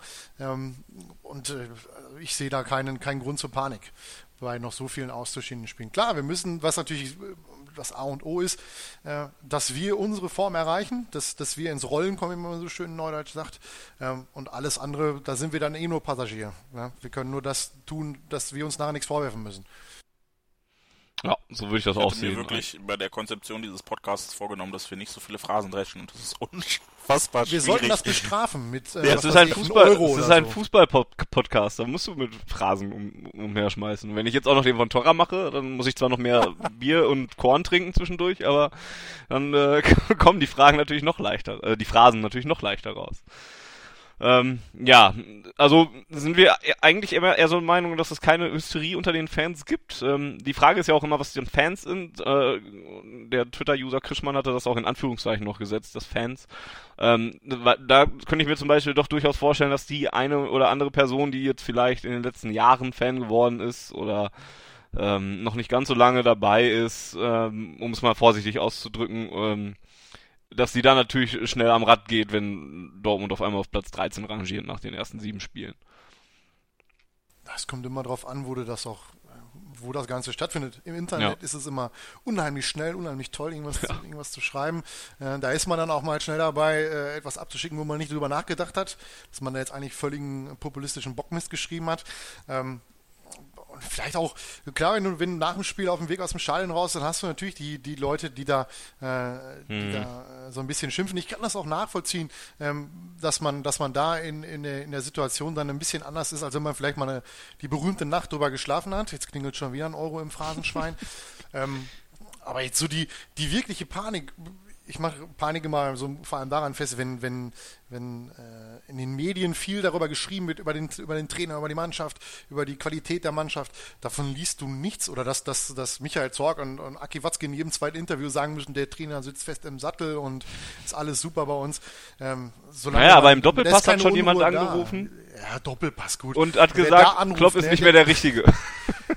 Wer im Doppelpass anruft, der glaubt, der steht auch morgens mit 2,3er Tür auf, wenn sie überhaupt vorher schon schlafen gehen. Also ich gucke den Mist mir gar nicht mehr an, weil das ist die, die, diese Sendung, die ist dafür gemacht, eben halt dieses, dieses Klientel der Vollpopulisten zu bedienen. Ja, quasi die Bildzeitung fürs Fernsehen.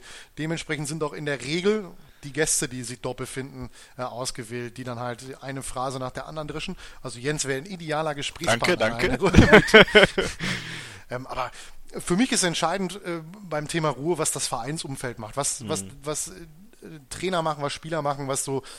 Oftmals ist es ja so, diese Geschichte vor, dem, vor der Kellerentlassung war ja auch wohl die, dass Mannschaftsinterner rausgekommen sind aus der Kabine. Und wenn du so weit bist, dann weißt du, äh, hast du ein Problem. Dann hast du, dann hast du vielleicht, äh, Hysterie will ich es nicht nennen, aber du hast ein gewaltiges Problem, wenn eben halt Mannschaftsinterner an die Presse weitergeleitet werden. Und da sehe ich in Dortmund glücklicherweise seit sechs Jahren, seitdem kloppt das ganze Thema äh, federführend äh, beackert, sehe ich da 0,0. Ich habe es ja auch mal getwittert. Äh, es gibt im Grunde nichts Schöneres als diese Ruhe, dass man sechs Jahre lang dieses leidige Thema der Trainerdiskussion völlig los ist. Und wenn mal die Bildzeitung, wie sie es versucht hat, so ein bisschen an Klopp rumzuwerkeln, da reagiert keiner drauf. Das juckt niemanden, da, da ist niemand gereizt. Äh, und wenn es, solange es so weitergeht, sehe ich da äh, keinen Nährboden für eine ordentliche Hysterie. Mhm. Wobei das, das böse K-Wort, das auf Klopp, was das gleiche endet wie Liese, ja auch schon gefallen ist. Also so ganz unkritisch, Entschuldigung, ich habe gerade einen Skateboarder vom Fan, es gibt noch Skateboarder, ey, krass. So, jetzt dürfte er. Von, von wo? Oh, jetzt hat er noch einen Olli gemacht. Wo ist denn das? Jetzt weg. Wo ist ähm, denn das Wort gefallen? Ähm, ich habe das Wort Krise durchaus schon gelesen. Und zwar ja. nicht nur äh, bei Sport 1. Also das war sicherlich auch schon, wenn auch mit kleinen umschrieben oder wie auch immer, dann beim, beim BVB Medienpartner den Rohnachrichten zu lesen. Und das sind ja durchaus Leute, die ich dem BVB jetzt als wohlgesonnen und nicht überkritisch bezeichnen würde und vor allem als kompetent. Und ich glaube auch beim Kicker war zumindest sowas in die Richtung zu lesen. Also so komplett hysteriefrei ist es ja nicht. So ein bisschen ja, also es, es, hat natürlich nicht diese Jens Keller Ausmaß, aber Jens Keller hat sich da auch einfach ich weiß nicht, ich bin immer noch hin und her gerissen, ob der sich ähm, ernsthaft hatte rumschubsen lassen oder ob der einfach dadurch unfassbar viel Größe bewiesen hat. Aber natürlich sind wir nicht bei den Ausmaßen, aber es ist ja nicht so, dass nicht, also selbst Klopp hat schon gesagt, wir brauchen jetzt Ergebnisse und das ist ja auch so ein typischer Abstiegskampf, Krisenspruch eigentlich. ja, aber das, aber das ist ja auch richtig. Also, wenn wir jetzt in den nächsten Wochen in der Bundesliga jetzt nicht punkten großartig und wieder in Köln einen Unentschieden holen und gegen Hannover zu Hause nicht gewinnen, dann wird's halt auch echt nicht besser und dann wird's auch langsam unangenehm. Das glaube ich schon. Das, ja, also von daher hat Klopp ja komplett richtig. Ja, pff, ja, weiß ich nicht. Ist es Hysterie? Wenn, nur wenn man Ergebnisse braucht irgendwann? Ja, Ergebnisse braucht man immer irgendwann zu irgendeinem Zeitpunkt. Also, ja, also ich finde, also klar ist es, ich, ich finde es verhältnismäßig ruhig, aber es ist nicht komplett ruhig. Das, das will ich damit sagen. Also es gibt ja. schon Stimmen und die werden auch lauter, die kritisieren dann, weiß ich nicht, den Spielstil, das spielaufwendige Spiel, die Taktik. Und es sind Dinge, Jürgen Klopp hat das vor kurzem, ich glaube, in der FAZ oder FAS gesagt. FAZ. Mhm. Äh, sehr treffend. Äh, er kann jetzt nicht mehr ins Forum bei BVB, also bei schwarzgelb.de oder wo auch immer gucken. Ich weiß nicht, wo er liest. Wenn er bei uns liest, herzlich willkommen, Herr Klopp. bitte nehmen Sie nicht alles ernst, was geschrieben steht. Ähm, Vor allem nicht, nicht das von diesem Neusser Jens, der schreibt eh nur Quatsch. ähm, er kann nicht mehr ins Forum gehen und äh, die Leute werden für Klopp raus, Ausrufezeichen ge gesperrt oder gelöscht. Ja, also das ist stimmt ja schon so ein Stück weit. Also die Kritik ist ja ein bisschen da, finde ich. Also natürlich nicht in den Ausmaßen wie woanders. Schreiben bei uns auch noch nicht die Ultras einen äh, offenen Brief, dass der, der Sportvorstand abgelöst werden muss. War ja aber, erfolgreich beim VfB. ja, natürlich, aber soweit ist es noch nicht klar. Aber ein bisschen Unruhe ist ja schon, also ein bisschen, wie gesagt, ich finde diesen. Ja, aber ich finde, das ergibt sich ganz, ganz deutlich einfach aus der Situation halt heraus. Also wenn wir da jetzt zwei Spiele jetzt gewinnen, die nächsten zwei Bundesligaspiele oder so, dann ist auch wieder Ruhe. Dann, dann kräht da auch kein Hahn mehr nach. Aber dass da jetzt eben so ein bisschen in diese Richtung was, was gibt und ich finde es auch relativ klein, äh, relativ gesehen, ähm, das finde ich schon nachvollziehbar. Oder das, das ergibt sich halt einfach aus der Situation, dass Dortmund jetzt mit sieben Spiel, aus sieben äh, Spielen sieben Punkte geholt hat und selten überzeugt hat. Deswegen finde ich das schon irgendwo nachvollziehbar, dass es dann zumindest die Medien so ein bisschen aufspielen, weil die Medien muss man ja dann eh wieder nochmal ein bisschen anders und getrennt achten, weil auch, wie Volker eben sagte, das kann ich eigentlich nur unterschreiben, aus dem Umfeld heraus finde ich es immer noch recht ruhig. Ja, ich wollte auch gar nicht jetzt äh, hier den, den bösen bisschen Öl ins Feuer gießen und so. Ich wollte nur sagen, also so. Du kannst auch mal ruhig den Von Torra spielen, das ist schon in Ordnung. so komplett hysteriefrei ist es halt dann doch nicht. Ja, aber, aber ich finde, bei dem FAZ-Interview hat man es ja sehr gut, ich fand, man konnte das sehr gut feststellen, dass, dass auch die Schwingung, die, die er, die Klopp jetzt so gespürt hat, sag ich mal, auch in den, im, im Internet ja, unter den Leuten, dass er das eben halt dann auch ja, visualisiert, argumentiert in dem, in dem Interview. Und er hat ja auch, ich meine, im gleichen Interview auch gesagt, dass er das durchaus nachvollziehen kann, dass eben halt die Leute denken, dass zwischen Champions League und äh, Bundesliga da ein Einstellungsproblem herrscht. Ja, wenn er jetzt, er hätte sich auch völlig arrogant zurückziehen können und hätte sagen können, wer, wer meiner, an meiner Aussage zweifelt, dem kann ich auch nicht mehr helfen. Na gut, das er, er geht da so ein bisschen auf ein und nimmt auch aus der ganzen Situation auch, auch Dampf heraus. Genau wie auch, auch Watzke sich sofort hinstellt, der Trainer, der, der Trainer ist kein Thema. Ja, und Aktuell hat man immer das Gefühl, da kann man drauf Wert legen, wenn er das sagt. Das war ja unter Van Marwijk und Doll jetzt nicht so wirklich die äh, äh, ja, dass man sich darauf verlassen konnte. Meistens hat er ihn ja kurz nach der Vertragsverlängerung rausgeworfen. Ähm, aber ich finde schon, dass das, das wird relativ gut gemanagt, auch, auch dass, dass das auf berechtigte Kritik eben halt versucht wird zu kanalisieren und äh, eben halt da keine große Panik aufkommen zu lassen. Andererseits, klar, wenn du jetzt, wie Fanny schon sagst, du, du gewinnst beide Heimspiele nicht, oder ich glaube Jens hat das gesagt, und dann fährst du zum FC Bayern, kriegst noch einen auf die Mütze, wenn du Pech hast, dann hast du weitere drei Spiele, die du nicht gewonnen hast und ich mhm. glaube, dann ist das hier schon ein bisschen anders. Ja, das glaube ich auch. Jens, du wolltest gerade noch was einwerfen? Nee, es ging darum, dass äh, Volker sagte, wer an unserer Einstellung zweifelt, der hat nicht mehr alle Latten am Zaun. Äh, Latten am Zaun. Das ist, glaube ich, das, was Klopp fast eins zu eins vor dem HSV-Spiel gesagt hat, indem er gesagt hat, wer an der Einstellung dieser Mannschaft zweifelt, hat Alzheimer. Und äh, gerade in der ersten Halbzeit gegen den HSV hatte ich dann, glaube ich, Alzheimer. Aber Ne, also es ist schon so, ich, ich glaube, dieser Moment nach dem HSV-Spiel hat er auch viel Ruhe zurückgebracht. Mhm. Denn da, davor habe ich viele Aussagen gehört, wo ich gedacht habe, öh, wir laufen 120 Kilometer. Natürlich haben wir die richtige Einstellung, wo ich gedacht habe, ja, 120 Kilometer laufen bringt nichts, wenn du hinterher rennst, weil du im Zweikampf geschludert hast. Oder keine Ahnung. Also ich ähm, denke schon, dass dieser Moment da viel Ruhe zurückgebracht hat und ich glaube, dass das wichtig war. Aber davor war schon so ein bisschen Hektik drin und dann waren halt auch viele Aussagen und auch das, das Krisewort war deutlich treffender oder ich, nicht treffender, wie soll ich das, ich versuche gerade das richtige Wort dafür zu finden. Angebrachter? Nachvollziehbarer? Ja, na, sportlich ist es viel nachvollziehbarer, nachdem wir gegen den HSV verloren haben, aber es hat die, die Wahrnehmung besser getroffen, besser beschrieben. Also okay. es fühlte sich vor dem HSV-Spiel, trotz der sportlich besseren Lage, mehr nach Krise an als danach. Mhm. Hoffen wir einfach, dass es besser wird in den nächsten Wochen. Äh, dazu könnte auch die veränderte Personalsituation beitragen. Oder eine ähm, Überleitung heute, ne? Also. Ja, mal wieder. Ähm, denn da äh, lichtet sich das Lazarett ja doch langsam glücklicherweise. Marco Reus, äh, Henrik Mikitarian und, Achtung, äh, mit mehreren Ausrufezeichen versehen, Ilkay Gündohan standen äh, wieder auf dem Platz, genauso wie Sebastian Kehl äh, am letzten Dienstag. Da gab es ein Testspiel von Borussia Dortmund gegen Viktoria Köln. Und ähm, es gibt nun mal Leute, die jetzt endlich, endlich, endlich wieder zurückkommen. Ilkay Gündoğan wird für mich immer noch ein Riesenmoment sein, wenn er das erste Mal auf irgendeinen Rasen in Deutschland tritt oder auf einem Champions League Rasen sogar noch mehr. Kann ich immer noch nicht mir vorstellen. Ähm, Marco Reus, Henrik Mkhitaryan sicherlich sehr, sehr wichtig für das Dortmunder Spiel. Und auch Sebastian Kehl ja immerhin ja auch noch eine Führungspersönlichkeit, die auch eigentlich gut getan hat, als sie zwischendurch mal wieder dabei war. Dann war er lang, langsam dann doch wieder raus. Ähm, dazu war Dong Won Yi schon äh, vor der Pause, vor der Länderspielpause bei den Amateuren, hat Spielpraxis da gesammelt, hat sich ein bisschen wieder ja, in den Groove gebracht. Äh, Oliver Kirch trainiert wieder, kommt auch langsam wieder, hat jetzt auch schon mit dem Ball gearbeitet. Ähm, es bleiben also an den, bei den Verletzten noch äh, Nuri Shahin, der ja noch eine ganze Weile fehlen wird, Marcel Schmelzer, der sich ja vor kurzem erst noch ein bisschen verletzt hat, aber jetzt auch gar nicht mehr so. gebrochene Hand, also da, das dürfte, also da mache ich mir jetzt keine großen Sorgen. Der ja, und es hieß ja auch nur vier Wochen Auswahlzeit, ne?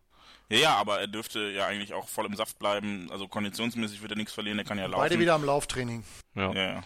Ähm, Kuba kommt noch dazu und äh, in Klammern noch äh, Joe Guillot, der äh, Amerikaner, ähm, ja, der jetzt gegen Stuttgart ja eingewechselt wurde in der Nachspielzeit oder in, in, in der Endphase und ja eigentlich ein äh, Amas-Spieler auch noch ist. Äh, deswegen und Nationalspieler. Hat sich und Nationalspieler. bei der Nationalmannschaft. Genau, da hat er sich verletzt. Der wird jetzt bis Januar wahrscheinlich aus, äh, ausfallen. Ähm, aber wie gesagt in Klammern, weil es jetzt nicht der Profiverlust ist, beziehungsweise nicht derjenige, der für die Profis eingeplant war. Jetzt stellt sich natürlich schnell die Frage, ähm, ja, jetzt kommen Leute wieder. Welcher von denen kann uns denn jetzt äh, sofort helfen, beziehungsweise welcher von denen kann uns am schnellsten helfen, Volker? Alle. Alle Spieler können uns helfen, die äh, fit sind und die in der Lage sind, äh, Fußball zu spielen. Ähm, Reus und Miki Terran haben jetzt nicht so lange gefehlt, die dürften nichts verlernt haben. Äh, mhm. Kehl hat, glaube ich, in Anderlecht noch gespielt, hat dann gegen den HSV nicht gespielt. Ähm, klar, bei Gündogan muss man auch einfach äh, äh, die Geduld haben, äh, der braucht die, die, die Wettkampfpraxis. Ähm, wer 14 Monate äh, keinen Wettkampf mehr gemacht hat, da kann man nicht von heute auf morgen erwarten, dass er das, äh, dass er wieder so spielt wie, wie äh, Ende 2013er Saison.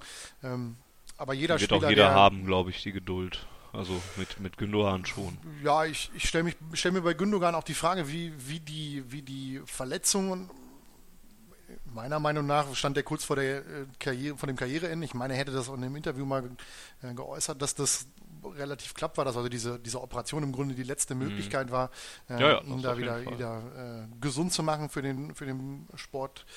Ähm, dass, dass, dass das auch in seinem, in seinem äh, Umfeld bzw. In, in seiner Herangehensweise etwas geändert hat, dass er sich vielleicht nicht mehr so äh, unter Druck setzt, wie er es vielleicht früher gemacht hat. Nationalmannschaft, Weltmeisterschaft, vielleicht der große Club, der da irgendwo noch rumschwirrt, Barcelona, Real Madrid, ähm, dass er sich vielleicht diesen Druck nicht mehr macht und vielleicht äh, äh einfach froh ist, dass er, dass er überhaupt noch wieder spielen kann, dass er, dass er schmerzfrei leben kann, ähm, dass das vielleicht auch dazu führt, dass er relativ schnell wieder äh, auf dem, auf einem Ansatzweise dem Niveau hat oder das Niveau hat, was er 2013 gehabt hat. Das kann ja auch äh, ihm geholfen haben, diese, diese, ja, diese Erfahrung, dass eben halt Fußball nicht alles ist, sag ich mal. Dass es da mhm. deutlich wichtigere Sachen gibt und dass er eben halt auch auf seinen Körper hören muss, wenn, wenn er da mal wieder leichte Wehwehchen hat. Mhm. Jens, wer ist bei dir so der wichtigste Rückkehrer, der da äh, jetzt äh, in den nächsten Wochen wieder zum Team stoßt, stößt? Ich würde nicht, also ich kann nicht sagen, wer der wichtigste ist, weil dann, dann würde ich auch wenn er fit ist und an seine vorangehende Leistung anknüpfen kann, dann würde ich auch Gündogan sagen. Ähm, ich fürchte nur, dass es bei ihm jetzt gerade in den nächsten Wochen relativ schwer wird, dass er da so hineinfindet, dass er wirklich helfen kann. Ähm, wir haben jetzt, glaube ich, wieder in 22 Tagen sieben Spiele oder sowas. Also es ist jetzt nochmal diese, so, ein, so ein Block an englischen Wochen mit Champions League und Pokal und rundherum halt vier Bundesligaspiele. Und ähm, aber da kann man doch ganz gut auch reinschnuppern dann immer für 20 Minuten. Ja, klar, reinschnuppern, so, aber dann wird er halt keine tragende Säule. So, das, das, das meine ich korrekt. ja. Also sicherlich wird er helfen, alleine schon durch die, durch die Möglichkeit zu rotieren und Entlastung und ich bin mir auch ziemlich sicher, dass er nicht verlernt hat, Fußball zu spielen, auch wenn er kurz davor war, nicht mehr laufen zu können. Ähm, aber ich glaube, am, am schnellsten und am effektivsten helfen können halt, glaube ich, Spieler, die keine so zentrale Rolle einnehmen wie er. Also, wie soll ich es sagen? Als, als das, was er gespielt hat, bevor er verletzt war, war er quasi unser Taktgeber. Und ähm, es lief ja alles über ihn. Und da, das, das wird dauern, bis er die, an den Status wiederkommt. Vielleicht auch erst bis zur Rückrunde, weil man dann mal eine Vorbereitung zusammen machen kann und sich die, die Leute auch an ihn gewöhnen können. Ich glaube, jemand wie, wie ein Reus, der ähm, natürlich eine zentrale Figur ist, aber eben auch deutlich weiter vorne steht, der viel weniger vom Spiel vor sich hat. Ich glaube, dass der viel schneller wieder helfen kann als jemand, der so weit hinten spielt. Ich glaube auch, dass ein Hummels vielleicht noch ein bisschen brauchen wird, bis er sich so integriert hat und bis die Abläufe wieder so passen. Auch wenn aber der nicht so verletzt war haben Reus und Mikitarian nicht vielleicht auch einen anderen Druck, als es Ilkay Gündoğan macht? Die müssen sofort äh, relativ schnell wieder reinfinden und Gündoğan, wie gesagt, den gibt man die Zeit ja auch erstmal tendenziell? Ja, ich habe aber, weiß ich nicht, also ich persönlich habe jetzt einfach bei den beiden, vor allem bei Reus, jetzt überhaupt nicht die Befürchtung, dass er nicht sofort mhm. wieder reinfindet. Ja. Der hat ja auch beim bei seiner letzten Rückkehr quasi direkt im ersten Spiel getroffen. Also ich habe da nicht so die Angst, dass, dass der da große Probleme haben wird.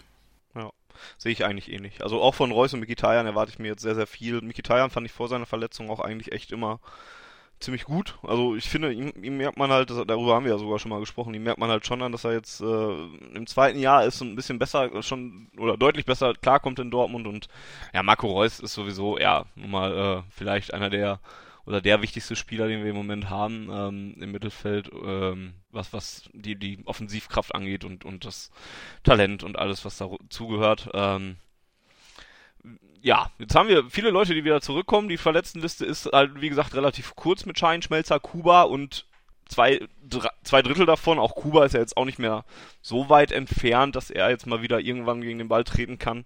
Äh, rücken dann halt auch jetzt bald dann schon wieder noch mal dazu wird denn dann jetzt wirklich alles besser? Also gibt oder gibt's dann muss nicht zwangsläufig jetzt dann alles wieder besser laufen und wir wieder mehrfach Spiele gewinnen, Volker?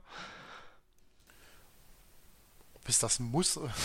ja, muss es, weil sonst, wenn wir weiterhin die Spiele verlieren, wird es irgendwann eng in der, äh, in der Saison, in der Tabelle. Aber ich, ich, ich glaube auch, dass, dass die Mannschaft davon äh, in einer gewissen Art und Weise äh, ein, ein Selbstbewusstsein, Vertrauen zurückfindet, wenn man eben halt die, die, die Spieler da hat, die für das kreative Element da für verantwortlich sind, wo man auch weiß, dass sie eben halt auch äh, aus der Mannschaft vielleicht herausstechen. Also ich kann mir nicht vorstellen, dass, dass, dass ein Ginter äh, da sitzt und sagt, boah, ein Reus, also ob jetzt ein Reus links außen spielt oder ob der Juric das macht, das ist qualitativ ist das der gleiche. Also das, ich glaube schon, dass, dass auch die Spieler innerhalb der Mannschaft da ein, ein Gespür für haben, dass da nun Spieler zurückkommen, die ja, wie man immer so schön sagt, äh, Achtung, Phrasenschwein, ein Spiel alleine entscheiden können. Und das sind eben halt beide. Auch Gündogan wird es irgendwann wieder können, äh, durch, durch seine Präsenz dass er da äh, einen großen Entscheidungseinfluss äh, hat auf die Partie. Ähm, ich glaube schon, dass das, dass das der Mannschaft einen Schub gibt. Hm. Jens, was erwartest du jetzt von den kommenden Wochen und von den äh, Spielern? Gewinnen wir dann jetzt wieder jetzt äh, Spiel um Spiel und ähm, gehen der Mannschaft vielleicht auch dann Ausreden aus, wenn jetzt äh, nicht mehr so viele Verletzte da sind? Das hängt davon ab, ob man die Verletzungen als Ausrede bezeichnet hätte.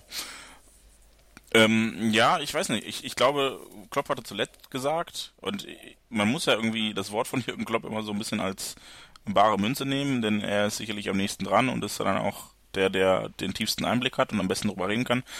Ähm, er hat zuletzt gesagt, wir hatten öfter das Problem, dass äh, unsere Spieler nicht konstant waren und die waren dann an einem Tag gut und am nächsten Tag nicht, mussten aber trotzdem spielen. Und ich glaube, dass äh, sich das relativ gut kompensieren lässt und dass man dann halt jetzt auch mal jemanden draußen lässt, wo man denkt, okay, heute nicht. Es ist natürlich immer schwer, das vorher zu wissen, aber das traue ich unseren Trainern, weiß Gott warum zu. Und ich glaube, da allein das, das wird helfen. Also mhm. nicht mal zwingend nur die Qualität, sondern einfach die Möglichkeit, diese, diese Rotation, die ja eigentlich geplant war von vornherein, auch umzusetzen. Dann kommt natürlich die Qualität in der Leistungsspitze. Also Marco Reus, der ist halt für uns aktuell nicht zu ersetzen. Und äh, dementsprechend wird er sicherlich auch helfen. Hm. Und dann würde es auch der Mannschaft mittelfristig, so wie Volker gerade sagte, helfen, wenn man weiß, okay, wir haben da vorne einen drin, im Zweifel gebe ich denen den Ball und der weiß, was damit anzufangen. Das wird schon. Ich kann jetzt aber nicht sagen, dass es zwangsläufig besser wird. Das wird sich zeigen. Vielleicht haben wir auch übermorgen drei neue Verletzte. Hm. Wollen wir es nicht hoffen? Ähm, Nein, es definitiv sich, nicht. es wird sich zeigen in den nächsten Spielen und äh, damit sind wir beim letzten Programmpunkt. Ja, dem Ausblick, schon in der Schlussviertelstunde. ja, genau. Und dem Ausblick in die kommenden Wochen, deswegen werden wir jetzt auch nicht mehr alle Spiele besprechen, äh, die jetzt kommen werden. Vielleicht bleiben wir mal bei der nächsten Woche oder bei den nächsten beiden Spielenden.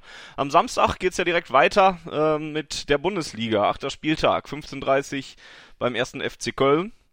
Äh, der FC ist im Moment äh, auf Platz äh, 14, ein Platz hinter dem BVB mit sechs Zählern, ein Punkt weniger also. Verlor die letzten drei Bundesligaspiele gegen Hannover, Bayern und Frankfurt, hat generell erst einen Sieg eingefahren, 2 zu 0 in Stuttgart am zweiten Spieltag, aber hat es immerhin schon, äh, oder aber hat jetzt erst sechs Gegentore eingefahren, auch dreimal 0 zu 0 gespielt. Demgegenüber steht jetzt auch nicht die geballte Offensivkraft, sondern vier geschossene Tore.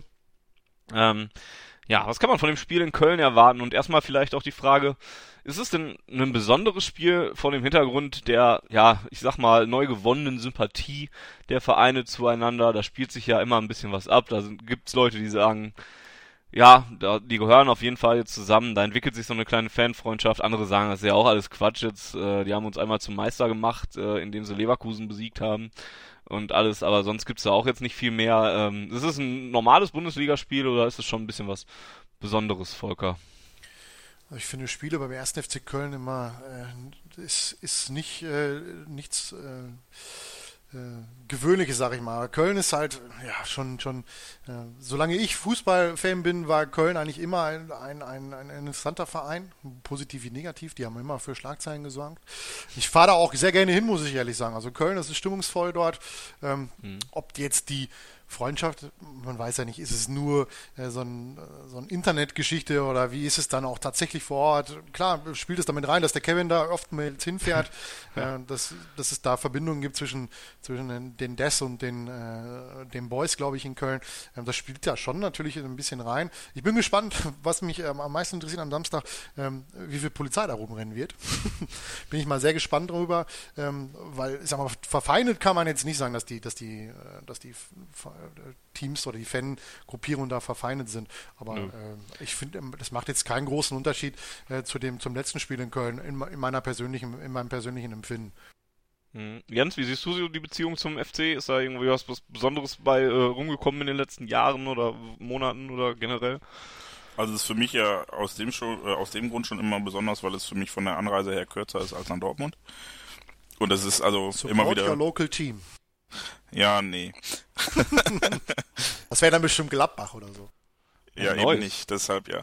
Ähm, ja, jedenfalls, also allein deshalb was Besonderes und wenn man dann auch irgendwie ähm, äh, bei Heimspielen war, so rund um die Karnevalszeit, dann gab es, glaube ich, vor zwei oder drei Jahren eins, das war dann wirklich direkt am Karnevalswochenende, da kamen die ganzen Kölner verkleidet, kostümiert und mit denen dann zurückzufahren, obwohl wir sie geschlagen hatten, das war schon sehr amüsant. Also die sind einfach gut drauf und die sind auch, ja, weiß nicht, ich habe jetzt auch, wir hatten ja bei Schwarz-Gelb jetzt auch ein paar Leute, die, die in Köln gewohnt haben oder immer noch wohnen und es war schon immer ganz lustig, sich mit denen zu treffen und dann teilweise auch in Köln was zu machen.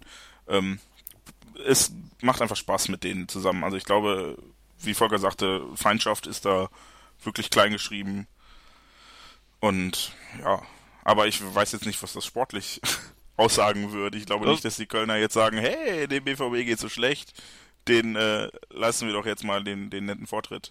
Das wird das man nicht ja, erwarten können, das ist korrekt, ja. Aber ja. Ähm, deswegen auch die, die, die Anschlussfrage, sportlich gesehen, hilft uns nur ein Sieg da, oder? Ja. Ich glaube, beiden Mannschaften hilft nur ein Sieg. Oh Gott, das ist so eine Abschiedsphrase. Ja, aber ich, aber ich beschäftige Sechs mich ja mit uns erstmal. Ja, also, genau. was, was, was Köln dann macht, ist mir dann auch relativ egal. Dann, aber uns hilft nur der Sieg. Wenn da jetzt ein Unentschieden raus bei, bei rauskommt, ist es eigentlich zu wenig, oder?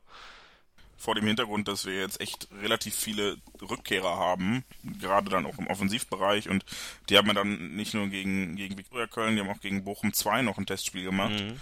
Also die dürften eigentlich fit sein, wenn sie sich jetzt bis zum Spiel nicht mehr verletze, Gott bewahre. Ähm, ja, allein, also ist jetzt wieder so eine Sache, wir haben so viel Qualität, wir müssen das gewinnen und ich hoffe, dass die Spieler genau diesen Gedanken nicht haben. Volker, wie schwer wird's denn, dann da jetzt tatsächlich den Sieg mitzunehmen? Tat die Länderspielpause vielleicht auch gut? Also ich glaube, es wird nicht so einfach wie beim letzten Mal, als wir da 6-1 gewonnen haben. Ähm, ich erwarte da eher wieder so ein Spiel wie die anderen beiden davor, die also quasi ja, in der Schlussphase der, der Partie entschieden werden. Ähm, aber es, Theorie ist es mal was anderes als Praxis. Wenn wir früh in Führung gehen, Theorie. können wir die dann auch äh, relativ souverän weghauen. Also was ich mir wünschen würde, wäre eben, dass man äh, hinten eine Null hält. Ja? Oh ja. Wenn es dann ein 0-0 ist, dann ist es ein 0-0, aber auch in einem 0-0 kann man dann zumindest schon mal abgewinnen, dass die Defensive gestanden hat. ähm, man, ja, man, wenn man, bevor man dann wieder äh, auf Biegen und Brechen versucht, das 1-0 zu machen und fängt sich dann Dosen liegen Konter und verliert das Spiel 1-0, da ist auch kein mitgeholfen. Ähm, aber ich glaube schon, wie Jens auch schon angesprochen hat, allein durch die, durch die äh, Zurückkehrung oder die Rückkehr von diversen verletzten Spielern, ähm, dass man da äh, schon ähm, einen, ja, einen Sieg erwarten kann. Würde ich schon, würde ich schon so sagen. Wir sind auf jeden Fall der, der große Favorit ähm, in, in der Partie. Und Köln, klar, die haben jetzt drei Spiele miteinander, hintereinander verloren. Wenn man das gegen Bayern mal ausklammert, die anderen beiden Partien müssen sie nicht verlieren in Hannover und gegen Frankfurt. Ähm, das wird auch an, an, an, äh, in deren Köpfen sein, dass sie eben halt zwei Partien äh, unnützerweise verloren haben. Mhm. Ja, der BVB kann sich äh, wieder auf, auf Spur bringen, auf jeden Fall. Ähm, ich bin eigentlich auch relativ optimistisch, dass das klappt. Auch wie Jens schon sagte, mit den ganzen Zurückkehrern oder so, da sollte das eigentlich schon, schon äh, klappen, dass man da tatsächlich einen Sieg holt. Äh, ohne Gegentor wäre tatsächlich schön. Ähm, so ein ekeliges 1-0 würde mir schon reichen. Wenn ich tippen würde, würde ich allerdings nicht auf kein Gegentor setzen beim BVB. Du aber würdest gut. Äh, nicht viel Geld damit gewinnen, denn die Quote dürfte nicht sonderlich groß sein. Ja, aber bei Kicktipp gibt es ja keine Quoten, da geht ja nur das Ergebnis dann nachher ja, äh, in, in die Auswertung mit ein. Ja, Mittwoch geht's dann weiter, äh, 22.10., Uhr, Galatasaray Istanbul empfängt Borussia Dortmund in der Champions League, dritter Spieltag. Ähm, Gala hat mittlerweile fünf Spieltage in der Türkei absolviert, äh, steht dort relativ gut da, sind auf Platz drei, haben zehn Punkte eingefahren aus den fünf Spielen, also drei gewonnen, ein Unentschieden, ein Sieg. Tor, Torverhältnis von 6 zu 4. In der Champions League sieht es ein bisschen anders aus. Da haben sie am ersten Spieltag 1 zu 1 gegen Anderlecht gespielt und dann 4 zu 1 in London verloren. Ähm, ja, was man bei Istanbul sich natürlich direkt erstmal fragen muss, ist, äh, wie die Stimmung sein wird, äh, wenn Borussia Dortmund da antritt. Ähm, denn da sind Spiele in der Türkei ja doch durchaus mal speziell. Ähm, was kann man da erwarten, Volker? Ich weiß jetzt die aktuelle Situation in der Türkei gar nicht. Also die haben ja diese diese Fankarte, Kreditkarte des äh, eingeführt, da, die man mhm. da angeblich braucht. Also in der Liga selbst soll es ja wohl einen massiven Zu Zuschauerschwund in, in allen Stadien gegeben haben. Ähm, ich weiß nicht, ob das in der Champions League immer noch so ist. Ähm, aber ja, Hölle, Istanbul, das klingt immer so nach, äh, du verstehst ein eigenes Wort nicht und die zünden erstmal zum Anpfiff das komplette Stadion an oder so. Ähm, ich glaube, da, dass das die Spieler nicht so wirklich ähm, ähm, beeinflusst, ob das da jetzt laut ist oder nicht. Äh, ich sag mal, wir haben, wir haben schon, äh, oder die, die Spieler haben Erfahrung, die haben ein Halbfinale in Madrid gespielt. Ähm, also da muss ich schon sagen, das war nach dem 2-0 von Real da schon übelst laut. Mhm. Ähm, also das ist dann, ich glaube, dass, dass, dass das die Spieler selber nicht so nicht so äh, wirklich beeinflusst, ob das da jetzt laut ist oder nicht ähm, in den Stadien. Äh, das glaube ich nicht. Mhm. Jens, wenn ich mich richtig erinnere, wir haben in der letzten Ausgabe über die Auslosung gesprochen und da so ein bisschen mal durchgerechnet, wie viele Punkte Dortmund eigentlich machen muss. Ich glaube, wir waren beide ein bisschen zurückhaltender beim Auswärtsspiel in Istanbul, oder? Haben wir da nicht beide sogar gesagt, unentschieden äh, wird uns da reichen? Nehme ich. Was hatten wir denn gesagt beide? 12, 13 Punkte, irgendwie sowas, ne? Also ja, zu Hause sowas, alle gewinnen. Aber, ja, aber äh, ich glaube, wir haben in Istanbul haben wir jeweils ein bisschen was abgezogen. Ja, ich glaube, wir haben wirklich gesagt, äh, zu Hause alle gewinnen in Anderlecht gewinnen, in London verlieren und äh, in Istanbul unentschieden. Das war, glaube ich, so unsere, unsere Wunschkonstellation. ja, ähm, das heißt, bist du denn immer noch so dabei, dass du jetzt sagen würdest, wenn wir jetzt Mittwoch in Istanbul einen Unentschieden holen, dann sind wir auf einem guten Weg? Ich muss jetzt leider eine Phrase von vorhin äh, wiederholen. Ich, ich denke jetzt nur noch von Spiel zu Spiel. er beschäftigt sich noch nicht mit Köln. Ja gut, legitim. Doch, mit Köln, aber nicht mit, äh, mit Nein, wirklich, Istanbul. also das, das hängt jetzt einfach aktuell sind wir echt in so einer Phase, da, da ich, mir fällt es echt schwer, gerade zwei Spiele weiterzudenken, weil ich echt, ich, ich fände das auch, also wenn ich jetzt von den Spielern, wenn sie das tun würden, fände ich es halt hochgradig unprofessionell, Und mir fällt es halt auch echt so ein bisschen schwer gerade. Ich mhm. versuche das und denke dann auch, ich bin froh, dass ich zum Beispiel nicht hinfahre, weil sonst müsste ich, würde ich schon viel mehr dran denken. Aber dadurch, dass ich nicht hinfahre, ähm, bin ich echt gedanklich einfach nur bei Köln und danach kann man gucken. Und das ist vielleicht jetzt auch einfach so ein bisschen äh, gebranntes Kind, dadurch, dass wir gefühlt bei jedem der letzten Spiele montags morgens eine Push-Nachricht hatten, dass irgendwer verletzt ist. Und deshalb würde ich gerne erstmal das Spiel in Köln abwarten, bevor ich sage, was ich vom Spiel in Istanbul erwarte. Okay. Volker hat schon gesagt, dass er einen Unentschieden nehmen würde. Ähm, ich schließe mich da auch immer noch an. Ähm, gut, dass wir dann jetzt nicht mehr über das Spiel danach oder die Spiele danach reden wollen. Das Ihr führt dann ja gerne, das ist doch der führt dann ja eh zu nichts mehr. Nein, aber auch mit dem Blick auf die Uhr, dann lassen wir es doch dabei und äh, haben den kleinen Ausblick auf die nächsten zwei Spiele geworfen. Das ist ja auch in Ordnung. Ähm, und sind damit dann eigentlich am Ende der Ausgabe. Podcast Nummer 3 auf Ohren Nummer 3 ist zu Ende gegangen. Ähm, ja, vielen Dank dafür, dass ihr zugehört habt. Bitte, vielen bitte. Dank, ähm, ja, dass du dabei warst, Volker auch. Ich fand so. super, dir zuzuhören. ja, du hast, Fanny hat heute, das muss man mal so für alle, ich finde, du hast sehr gut durch die Sendung geführt. Es war gar nicht so geplant, dass du so den Moderationsjob übernimmst, aber hast du gut gemacht. Danke, danke. Ziehe mal einen Hut, den ich nicht anhabe. Danke, danke. Beim nächsten Mal nehme ich mir dann noch einen Korn dabei, dann bin ich eher bei, wie bei, bei Jörg von Torra. Äh, dann, dann gucke ich noch ein bisschen äh, ähm, Doppelpass, um mich einzustimmen. Dann kriegen wir das, das schon hin. Ähm, naja, äh, wie gesagt, vielen Dank fürs Zuhören, vielen Dank dafür an, an Jens äh, und an Volker fürs äh, dabei sein und Rede kommt und Antwort Volker denn jetzt wieder oder nicht? Volker kommt wieder, ja. Oder, oder sollen, sollen wir Aber nur wenn ihr wollt sollen wir unsere Zuhörer abstimmen lassen. Schickt ja, uns ein, Voting, einen Daumen ein Voting. hoch und einen Daumen runter, wie im alten Rom. Soll Volker dabei bleiben? Yay or nay. Genau. Ja, das, könnt, das könnt ihr uns dann jetzt äh, schicken, genau. Kommentar ja. für Ja, Like für Nein. Oder äh, Retweet für Ja und Faith für Nein, genau. Lasst, lasst, lasst euch was einfallen, ja. An dieser Stelle auch äh, nochmal vielen Dank für das Feedback, was eingegangen ist, in der, äh, auch zur letzten Ausgabe noch und äh, generell. Wir haben die Feedback-Besprechung jetzt rausgelassen, weil das in den Feedback von euch raus äh, und jetzt besprichst du es wieder. ja, aber ich habe nur besprochen, dass wir es rausgelassen haben und damit erwähne ich es nicht mehr, sondern sage, äh, ihr, immer wieder gerne gesehen, euer Feedback, macht ruhig weiter damit, äh, auch äh, euer Feedback jetzt für diese Ausgabe einzuschicken. Das Ganze geht äh, am einfachsten oder geht überall einfach eigentlich. Ihr könnt uns eine Mail schreiben an podcast.schwarzgelb.de oder ihr findet uns auf Twitter at auf Ohren. Ähm, ihr findet uns im Forum, gibt es einen Thread dann zum Podcast äh, natürlich. Äh, ihr könnt uns alle auf Twitter auch äh, selbst finden, persönlich. Da bin ich really funny mit äh, V-A-N-N-I. natürlich. Äh, Aka Bambi. Mal, äh, muss ich jedes Mal erklären. Äh, Jens ist die Baumwollhose und äh, Volker ist at VM Unterstrich? Ja. Ohne Unterstrich? Unterstrich 83. Unterstrich 83. Ähm, da könnt ihr auch uns natürlich direkt anschreiben und, und Feedback hinterlassen. Ähm, ja, und ansonsten äh, wäre es das eigentlich. Habe ich eigentlich nicht mehr viel ich zu hab, sagen. Ich habe noch eine, eine Frage. Frag. Welche Nummer hat unsere nächste Ausgabe? Ja, hier bei uns im Skript steht 09 minus 5. Ähm, 3, 3 plus 1 wäre auch möglich. Wir können auch direkt mit der 5 weitermachen. Auch darüber könnt ihr, unsere lieben Zuhörer, bitte abstimmen. Sagt uns doch, wie, welche Nummer die nächste Ausgabe haben soll und dann äh, melden wir uns vielleicht Ende des Monats wieder. Hoffentlich fliegt diesmal keiner nach Kreta oder zieht um, sodass es wieder so lange dauert. Ja, umziehen tu, tut jemand schon mal. Nach ja, Kreta aber, fliegen nicht. Aber du musst ja jetzt nicht mehr Küchen kaufen und so. Ja. Hab also ich immer wir noch melden uns äh, hoffentlich. Falls ihr noch Zeit- eine Küche habt, bitte gerne. Also, Schamlos von dir. Meldet euch, äh, nein, wir melden uns hoffentlich etwas zeitnaher als zuletzt wieder. Und äh, Genau. ihr kriegt was Neues auf für Ohren. Boah, der war stark.